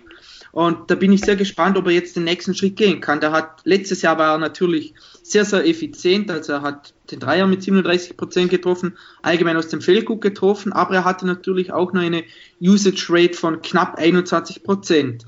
Und das wird im Normalfall in dieser Saison um einiges in die Höhe gehen. Also ich rechne da schon mit über 25 Prozent. Und Sven hat es im anderen Pod schon angesprochen. Normalerweise entweder geht das Volumen hoch und die Effizienz runter oder bei kleinem Volumen bleibt dann die Effizienz. Und darum bin ich gespannt, wie er jetzt nachher bei höherem Volumen, denn er hat ja letztes Jahr nur knapp zwölf Würfe pro Spiel genommen, wie es da dann bei ihm aussieht. Denn die Verteidigung wird sich logischerweise vermehrt auf ihn konzentrieren. Er wird der Nummer 1 Flügelspieler im Kader sein. Und da bin ich sehr, sehr gespannt, wie er sich dann Nacht für Nacht gegen die besten Flügelverteidiger des gegnerischen Teams durchsetzen wird. Denn er ist für mich ein hochtalentierter Spieler, er hat das letztes Jahr gezeigt, aber jetzt nochmal den Schritt von einem guten zu einem sehr guten Spieler zu machen, ist meiner Meinung nach sehr schwierig und es schafft nicht jeder. Ja, so Siakam sicherlich äh, eine der interessantesten Stories, auch ähm, weil er ja schon ja sich nicht nur in der regulären Saison letztes Jahr wurde er Most Improved Player, sondern halt auch in den Playoffs dann nochmal gesteigert hat, meiner Meinung nach. Und jetzt dann die Frage ist ja, schafft er es zu einem All-NBA-Spieler vielleicht sogar? Ähm, aber ich bin mir sicher, Sven, dass du auch noch andere interessante Stories findest. Ja, also Siakam hatte ich auch auf meiner Liste, vielleicht noch mal ganz kurz als Ergänzung. Ähm, wenn, wenn Lennart nicht gespielt hat, dann hat er zum Beispiel 20,3 Punkte und 8,4 Rebounds auf 36 Minuten hoch gerechnet. Dafür muss man sagen, wo er extreme Schwierigkeiten hatte, ist, sein Dreier äh, ist mit Lennart war um die 40 Prozent. Weil Lennart nicht auf dem Feld ist, das bis nach 30 Prozent runtergesackt. Also man merkte schon, er hat eine größere Verantwortung bekommen. Er hat auch mehr Statistiken, sag ich mal, umgesetzt, hat aber weniger von diesen offenen, guten Würfen gerade aus der Ecke gekriegt. Äh, hat auch in einem der Spiele, wo er nicht dabei war, sein 44-Punkte-Spiel hingelegt. Also was ja schon eine extreme Leistung ist. Also ich bin wirklich auch extrem gespannt, was ein Siakam äh, auflegen kann und vor allem, was es auch für das Team bedeutet. Weil wenn er zum Beispiel zusammen mit Laurie äh, auf dem Feld waren, ohne Leonard haben sie ein Netrating von plus 17,2 hingelegt. War zum Beispiel Laurie weg, ging das Netrating auf minus 2,8. Also man sieht, äh, Siakam braucht schon noch Hilfe irgendwo neben sich. Äh, und man wird, ich glaube, es wird extrem spannend sein in dieser Saison, ähm, ja, wie, wie die zwei also im Team wirklich tragen können. Und vor allem, da darf man natürlich nicht vergessen, in vielen dieser Lineups mit diesem guten Net-Rating war natürlich ein Green irgendwo noch mit dabei. Ähm, der zweite Schlüssel für mich ist auch nochmal Marc Gasol. ähm, so wichtig er war für den Titel der Raptors, er hat eigentlich in diesen Spielen in der regulären Saison reihenweise Career Lows hochgerechnet hat auf die Minuten äh, aufgelegt. Das ist äh, sowohl was Punkte angeht, was Freiwurfversuche angeht, was Dreierversuche angeht, seit er angefangen hat, halt den Dreier zu werfen äh, und auch den niedrigsten Wert seit 2011, was Field Goals Attempt äh, angeht. Äh, und die letzten Jahre mit einer deutlich größeren Rolle in einem schwächeren Team hat er da schon, hat er zwar eine gewisse Regression, also einen gewissen Rückschritt gehabt, aber er hat schon ganz andere Zahlen irgendwo aufgele äh, aufgelegt. Äh, und Toronto braucht halt ohne Leonard und ohne Green wieder einen Marc Gasol, der offensiv äh, auch als Scorer etwas mehr Verantwortung übernimmt. Äh, in den Playoffs, wo zum Beispiel Embiid dann auf Siakam geswitcht ist, er oft die Mismatches gegen Tobias Harris hatte, da hat er das zum Beispiel eher zögerlich und hat diesen, ja, äh, also diesen, diesen, diesen Schritt quasi wieder Richtung Scorer zurück äh, erstmal nicht geschafft. Aber jetzt hat er natürlich eine gesamte Saison Zeit und man spielt nicht jeden Tag gegen Philadelphia. Dann habe ich noch eine Sache und zwar einfach die Flügelposition, also Shooting Guard, Small Forward und das sind ja die Positionen, wo wo äh, Green und Leonard dann auch gestartet sind und auch die, größte, die meiste Zeit gespielt haben. Und dort ist einfach, ja, da, da frage ich mich halt, wer kann das auch annähernd nur kompensieren? Also dort habe ich jetzt als Starter eingetragen Norman Powell auf der 2, vielleicht auch Fred Van Vliet, ich weiß es nicht. Ähm, auf der 3 OG Anunobi, ja auch so ein Spieler, wo man sagt, ja, der hat doch eigentlich so viel Potenzial, dann oft verletzt gewesen. Ja, dann von der Bank McCall, Johnson, Thomas Miller. Also ich, ich weiß echt nicht, von wem ich da irgendwie Produktion erwarten kann. Also für mich ist das dort ein Riesenloch oder, oder schätze ich die alle oder, oder unterschätze ich die alle? Ich weiß es nicht. Also für mich ist das auch ein Faktor, der die Raptors dann auch im Playoff-Rennen dann ziemlich nach unten zieht. Ich weiß es nicht. Ja, also ich glaube, bei Norm Paul bin ich jetzt, also bin ich jetzt etwas positiver, weil ähm, ja klar, er, er, wird, er wird sich auch steigern wahrscheinlich jetzt mit der gestiegenen Rolle. Ja, weil, nicht, weil er hat in den letzten Jahren schon relativ, schon davon, also gelitten, dass er halt auch nicht mehr die Spielzeit, nicht mehr die Chance, nicht mehr das Vertrauen in dem Maße bekommen hat. Ich glaube, er kann schon ein solider Zweier irgendwo sein.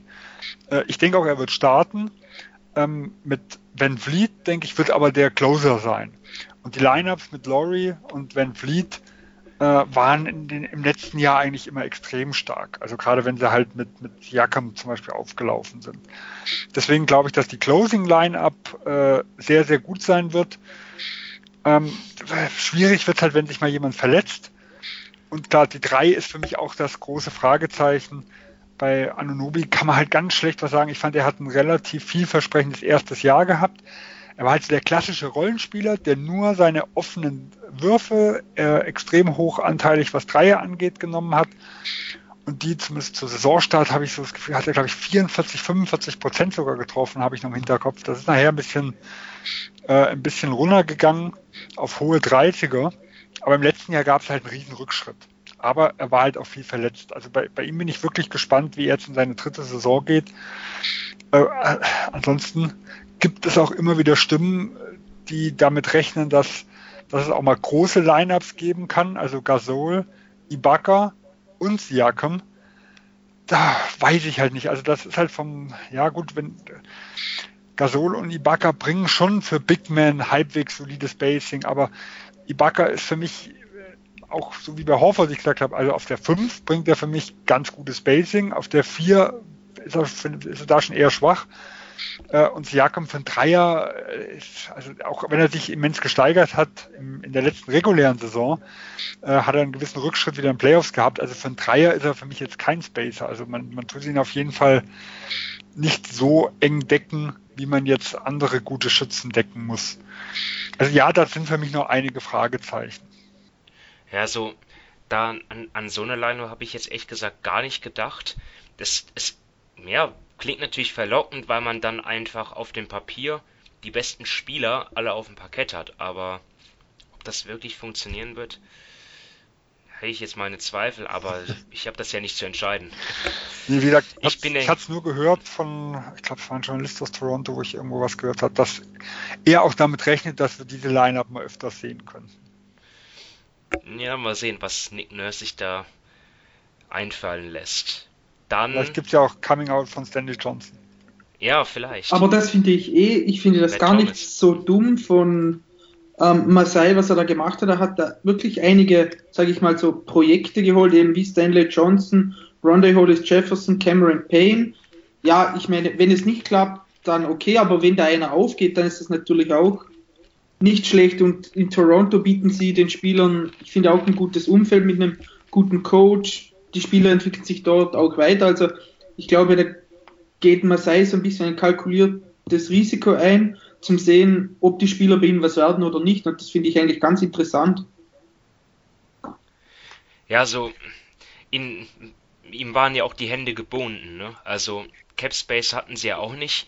Von daher so, so Spieler einfach so, ich, so ähnlich wie es ja die Warriors gemacht haben, sage ich mal. Einfach, ja, die besten Spieler, die man so günstig be bekommen konnte, dann auch noch in Europa zugeschlagen mit Matt Thomas. Mal sehen, äh, was er beitragen kann oder ob er beitragen kann. Also, wie gesagt, einer der besten Schützen gewesen, habe ich schon gesagt in den, in den Off-Season-Podcasts. Ähm, ich glaube, bei ihm wird es darauf ankommen, wie er defensiv klarkommt. Mal sehen. Ähm, ja, Dominik, dann schieß doch gleich äh, deine Prognose hinterher. Ja, ähm, ich glaube, es ist keine Überraschung, wenn sie eine schlechtere ähm, Bilanz als letztes Jahr haben. Ähm, ich habe es jetzt so bei circa 44 Siegen ungefähr. Das ist für mich ein ganz klar ein sicheres Playoff-Team. Und ja, ich glaube, man kann da jetzt auch einfach nicht zu viel von ihnen erwarten. Ich hatte, ich habe 45, damit ich sie jetzt auch einen Sieg vor den vor die Netz setzen kann, weil ich die Raptors auch irgendwie noch einen Ticken, einen ganz kleinen Ticken stärker einschätze.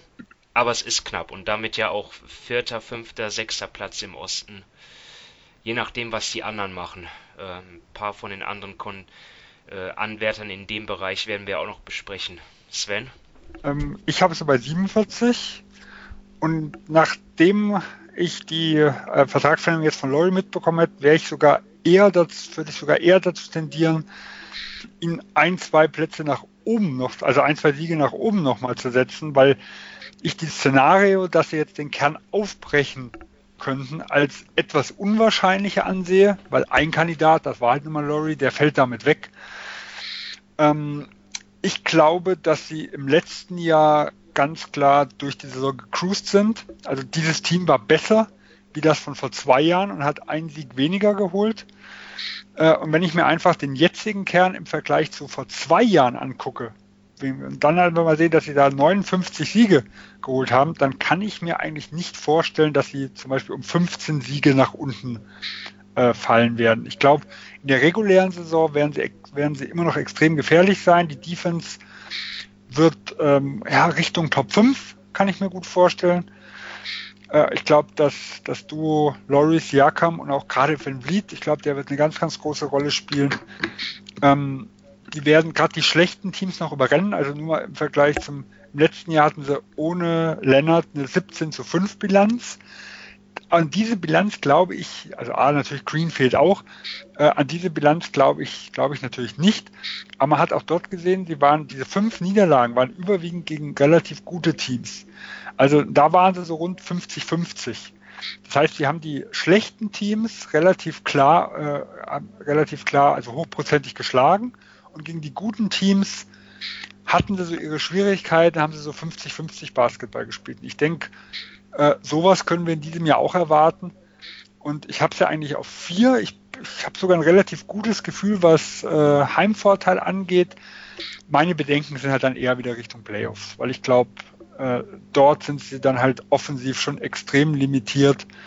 Äh, und da könnte es auch sein, dass sie trotz Heimvorteil in der ersten Runde nach Hause gehen müssen.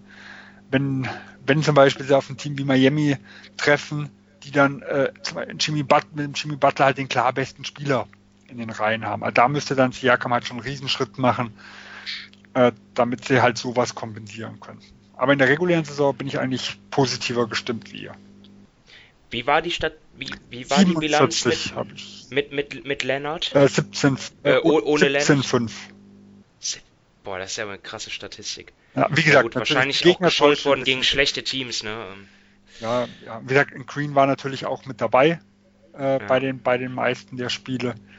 Aber ich kann mich nur noch erinnern, dass die Warriors haben sie an beiden Spielen geschlagen und im ersten war Länder zum Beispiel nicht dabei. Und ich glaube, sie haben sie in Golden State aus der Halle geschossen. So habe ich es noch im Hinterkopf. Also ja. sie haben schon Spiele abgeliefert, da haben sie schon also allein durch den Einsatz, durch das, äh, was sie da immer gezeigt haben, und sie haben ja eine gewisse Klasse.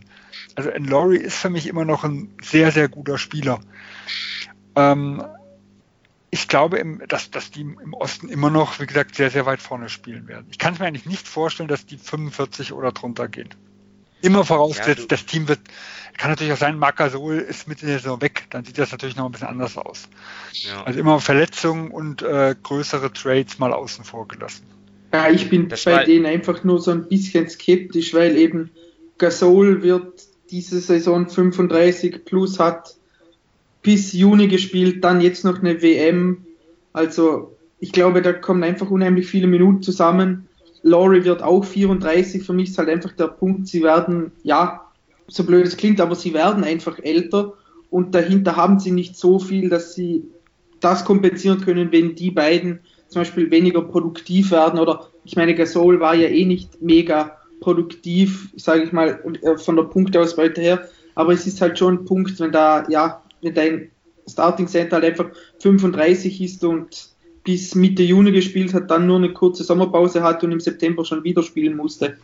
Ja, bei, bei Laurie ist natürlich die Angst da. Er ist ja auch, äh, hat ja auch, sagen wir, seine Vorgeschichte, die meistens eher gegen Ende der Saison immer kam.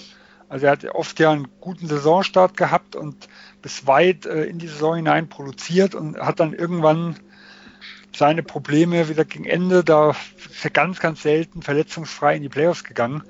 Da habe ich sicher auch meine Bedenken. Aber wie gesagt, auch da, recht, sie haben halt im letzten Jahr schon äh, bei jeder Gelegenheit hat man das Gefühl, entweder rausgenommen, weniger Minuten spielen lassen. Ähm, also da könnte ich mir sogar vorstellen, dass es, also A, wenn er sich natürlich verletzt, kann sein, er hat weniger, aber andersrum kann ich auch kann ich mir auch vorstellen, dass dadurch, dass die reguläre Saison wichtiger wird, sie ihn wie die Jahre davor vielleicht sogar noch ein bisschen mehr spielen lassen. Also dass er trotz des Alters vielleicht sogar noch ein bisschen mehr Minuten irgendwo bekommt und dann würde sich das ja auch positiv bei der Bilanz äh, auswirken.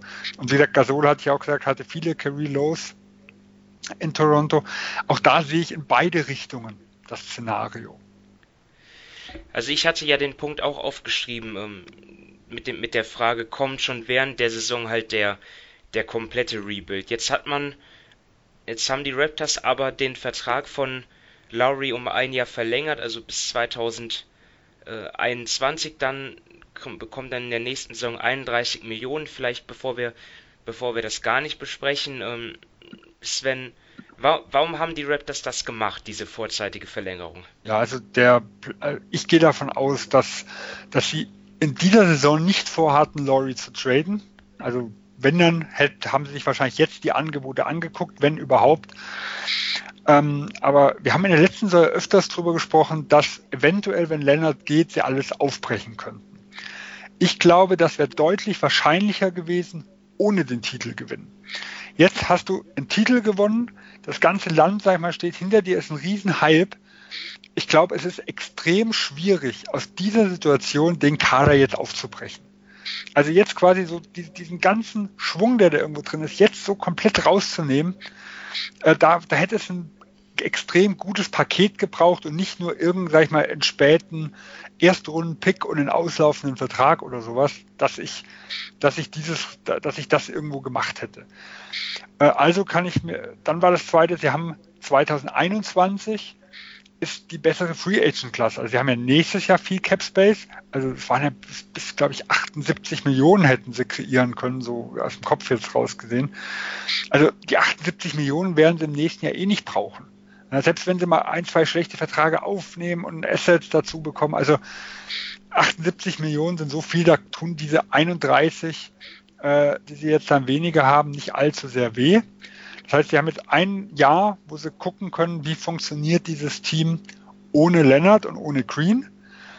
Äh, und ich glaube, dass Laurie auch im Sommer noch tradebar sein könnte. Er ist zwar für ein Jahr eigentlich zu teuer, ähm, aber wir haben 2020 eine schlechte Free Agency Klasse. Wir haben gesehen, was Einjahresverträge äh, was die kosten. Also in New York zum Beispiel dieses Jahr, bei Philadelphia mit JJ Reddick ähm, 2016, glaube ich, wo sie ihm 23 Millionen für ein Jahr gegeben haben. Also für ein Jahr einen Spieler, äh, den, man, den man sportlich brauchen kann, aufzunehmen äh, und vielleicht sogar noch kleine Assets zu bezahlen. Also ich glaube, das ist selbst 2020 noch möglich. Und 2021, äh, da denke ich, wird halt wird Siakam irgendwo der Fixpunkt sein. Ähm, und da wird man gucken, dass man um ihn wieder ein gutes Team vielleicht auch mit Hilfe der Free Agency aufbaut. Und im Hintergrund ist natürlich immer ein bisschen äh, ja, die Janis-Gerüchte, weil er halt gute Beziehungen durch, de, durch das Afrika-Programm zu Masai Ujiri behält. Das ist natürlich jetzt absolute Träumerei, sag ich mal. Aber äh, das wird sicher ein Szenario sein, was irgendwo im Hinterkopf ist. Und deswegen gehe ich von aus, man geht eh, man rechnet eh mit 2021 das wichtige Jahr und dann gibt man ihm die Vertragsverlängerung lieber jetzt und vielleicht kann man ihn ja sogar 2021 dann nochmal zu guten Bezügen äh, halten, weil er jetzt schon sein Geld bekommen hat. Ja, so. Sie behalten sich die Option offen für den Trade. Vielleicht können sie dann 2020, wie du sagst, die schlechte Free Agency Klasse ausnutzen, indem da doch jemand anklopft. Genau. Das nächste halbe Jahr ist kein Trade möglich. Ja. Also das heißt, ein ja. Trade bis zur Deadline, der, der ist jetzt tabu. Das ist rein regeltechnisch gar nicht erlaubt. Also, Uji, der, der hat sich da aber schon was bei gedacht. Ähm, dann beenden wir die Raptors und beschließen die Folge wie immer mit unseren US-Manager-Tipps. Und ähm, ja, da, da will ich jetzt vielleicht mal sofort einen nennen und das Hast ist. Nur einen, ne? ich habe ich hab drei, aber ich bin tatsächlich von den anderen beiden nicht so überzeugt. Ich nenne jetzt einfach mal OG Anunobi 1,87. Ich weiß, ich weiß, er ist jetzt kein Spieler, den man sich für das Managerspiel wünscht, weil er da nicht genügend Stats auflegt, aber bei dem Preis und er wird vermutlich starten, ähm, da, da gibt es einige Würfe, und Rebounds und ja, zu verteilen. Deswegen habe ich ihn jetzt einfach mal genommen für den Start. Dominik? Ja, ähm, ich tat mir da ein bisschen schwer, aber ich habe mal einfach da die ganzen Guards oder der Sixers nach Siemens und Richardson genommen, zum Beispiel Cyrus Smith, der kostet 1,76 Millionen. Ich bin mir jetzt noch nicht sicher, wie da die Rotation bei Philly aussehen wird, aber da sie eben auf den kleineren Positionen nicht so tief sind, kann ich mir gut vorstellen, dass dafür seinen wie ihn, Shake Milton oder Furkan Korkmaz schon gewisse Minuten abfallen, beziehungsweise abfallen müssen, weil sie ja eben diese Position decken müssen und für das Geld gibt es da meiner Meinung nach schon ein bis zwei Spieler bei dem Sixers, die dafür in Frage kommen. Also ich glaube, da kann man ja auch die Preseason abwarten, wer dann dort die Minuten ja. bekommt. Was, was ich jetzt so aus Sixers Kreisen gehört habe, gehen einige davon aus, dass entweder Seibel oder Smith Minuten bekommen wird, vielleicht auch abwechselnd. Aber es sind, oder, und genauso Milton könnte auch so in der Rechnung sein, aber viele äh, rechnen damit, dass, dass nicht alle von denen regelmäßig Minuten bekommen. Also aus, das habe ich so aus Sixers Kreisen irgendwo mitbekommen. Deswegen ist es für mich ein gefährliches Spiel, was das angeht. Ähm, weil ich halt einfach, wie gesagt, ich weiß nicht genau, wer die, wer die irgendwo bekommen wird. Hast du denn noch ein sichereres Pferd? Ich habe ja, also ich habe zwei Leute in der Division, die ich momentan eigentlich sicher drin habe und wo ich mir nicht vorstellen kann, dass die noch rausfliegen. Also ich gehe dann mal halt auf mein Team, auf die Celtics. Ähm, die haben ja ein Riesenloch auf den Big-Positionen. Und ich glaube, äh, Grant Williams für 0,72 Millionen wird einige Minuten spielen. Punktemäßig, glaube ich, wird er keine, Riesen, äh, keine Riesenzahlen auflegen, aber ich rechne mit, mit einigen Rebounds, ein bisschen Assists, also so diese, diese Nebenstats dann irgendwo. Und ähm, nach dem, was man so aus, aus Celtics-Kreisen hört, äh, mag man so sein ganzes Spielverständnis und mag man ihn sehr gern. Er passt eigentlich perfekt in die Brad Stevens Philosophie rein. Also ich könnte mir sogar vorstellen, dass er irgendwie 20 Minuten pro Spiel sehen wird. Äh, und wenn man dann halt von überall ein bisschen was auslegt, sind für mich 0,72 Millionen ganz gut angelegt. Aber natürlich in dem Preis immer ein gewisses Risiko dabei. Boah, also 20 Minuten ist ja schon mal eine Ansage. Also ja, so. dann halt natürlich bis zu, ne? Ja, also es können auch 10 sein. Ne? Ja, nee, mit 10, ich rechne deutlich mehr mit 10. Okay. Also mit, auf 15, natürlich über Saisonverlauf. Man weiß nie, wenn er mal ein, zwei Spiele struggelt, kann er auch mal zwei, drei raus sein am Anfang der Saison. Ähm, aber, aber also unter 15 würde mich jetzt schon wundern. Brad Stevens ist natürlich auch ein Coach, der dafür bekannt ist, auch nach Matchup unterschiedliche Rotationen dann auch zu verwenden. Zumindest war das vor zwei Jahren so. Ne? Und das kann natürlich jetzt auch sein auf den Big-Positionen, dass er da auch hin und her jongliert. Vielleicht ist mal der eine besser drauf oder der eine passt mal besser zum Gegner. Das ist, ähm, genau, aber das, das ist, sage ich mal, aus rein Manager-Sicht her gesehen äh, interessanter, wie wenn, also wenn jeder jedes zweite Spiel 20 Minuten spielt.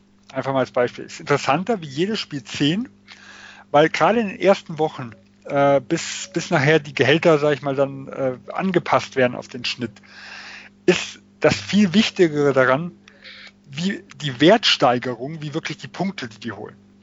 Also die Punkte pro Spiel genau, sind wichtig. Genau, die Punkte pro Spiel und nicht die Gesamtpunktzahl. Also ich verzichte gerne auf 50, 60 Punkte, wenn sie einfach vier, fünf Punkte pro Spiel mehr machen, weil sie dann halt einfach, keine Ahnung, um ein, anderthalb Millionen äh, äh wertvoller sind. Und ähm, da wäre, also wenn Brad Stevens so verfährt, wäre das die interessantere Variante aus Managersicht, ähm, wie halt jemand, der immer nur so acht bis zehn Minuten irgendwo bekommt. Aber wie gesagt, ich, ich rechne bei Grant Williams eigentlich, dass er schon zum festen Bestandteil gehört. Ich glaube, das sind eher so die, äh, ja, vielleicht äh, Robert Williams, wobei der im ersten Preseason-Spiel ja ge gestartet hat, ähm, der ja auch nur ein Apple und ein Ei kostet, aber der könnte mal sein, der, der startet mal je nach Matchup und ich kann mir auch vorstellen, im einen oder anderen Spiel ist er mal komplett draußen. Äh, oder wie gesagt, Call of the Center-Bereich in, in Poré und ähm, da bin ich mir auch nicht sicher, ob der regelmäßig Spielzeit kriegt. Bei Grant Williams habe ich zumindest allem, was man so aus Boston-Kreisen hört, ein extrem gutes Gefühl. Der ist halt schon für einen Rookie extrem reif und äh, die ganze Spielintelligenz, die er hat und halt auch die ganze positive Ausstrahlung. Man sagt immer, egal mit welchem Spieler man sieht, in welcher Situation, er bringt die um sich herum äh, zum Lachen, zum Freude und auch sein ganzer Spielstil sagen viele so ein bisschen Horford Light, also was so seine halt sein, sein als Spielgestalter dann irgendwo angeht, auch aus dem High Post heraus. Äh, und da, da glaube ich halt einfach, dass das wirklich ein Spielertyp ist, auf dem, auf den Brad Stevens äh, irgendwo abfährt. Und wir haben halt, die Optionen sind nicht so hoch, was der Frontcourt angeht. Und deswegen gesagt, ich rechne halt schon damit, dass er einige Minuten bekommen wird. Das wollte ich zum Abschluss noch anfügen, wo wir eben auch gesprochen haben, dass er ja auch auf der 4 spielen kann. Dort sind die Celtics ja auch nicht so tief. Ähm, ja. Gut, dann ähm, danke ich euch wieder für eure, ähm, für eure Expertise, Dominik und Sven. Und ja, wie immer auch vielen Dank ans Zuhören. Und ja, wir freuen uns schon, ähm, wenn ihr auch dann das demnächst wieder ähm, einschaltet, wenn wir dann die beiden letzten Divisions ähm, besprechen. Dann in der kommenden Woche kommen die Folgen über die Central und Southeast Division. Bis dahin äh, viel Spaß mit der NBA Preseason, falls ihr sie verfolgt. Ähm, ein schönes Wochenende und bis dann, macht's gut. Ciao. Ciao. Tschüss. With the ninth pick in the 1998 NBA Draft. Ball ist bei Nowitzki, da muss er hin jetzt. Und verteidigen!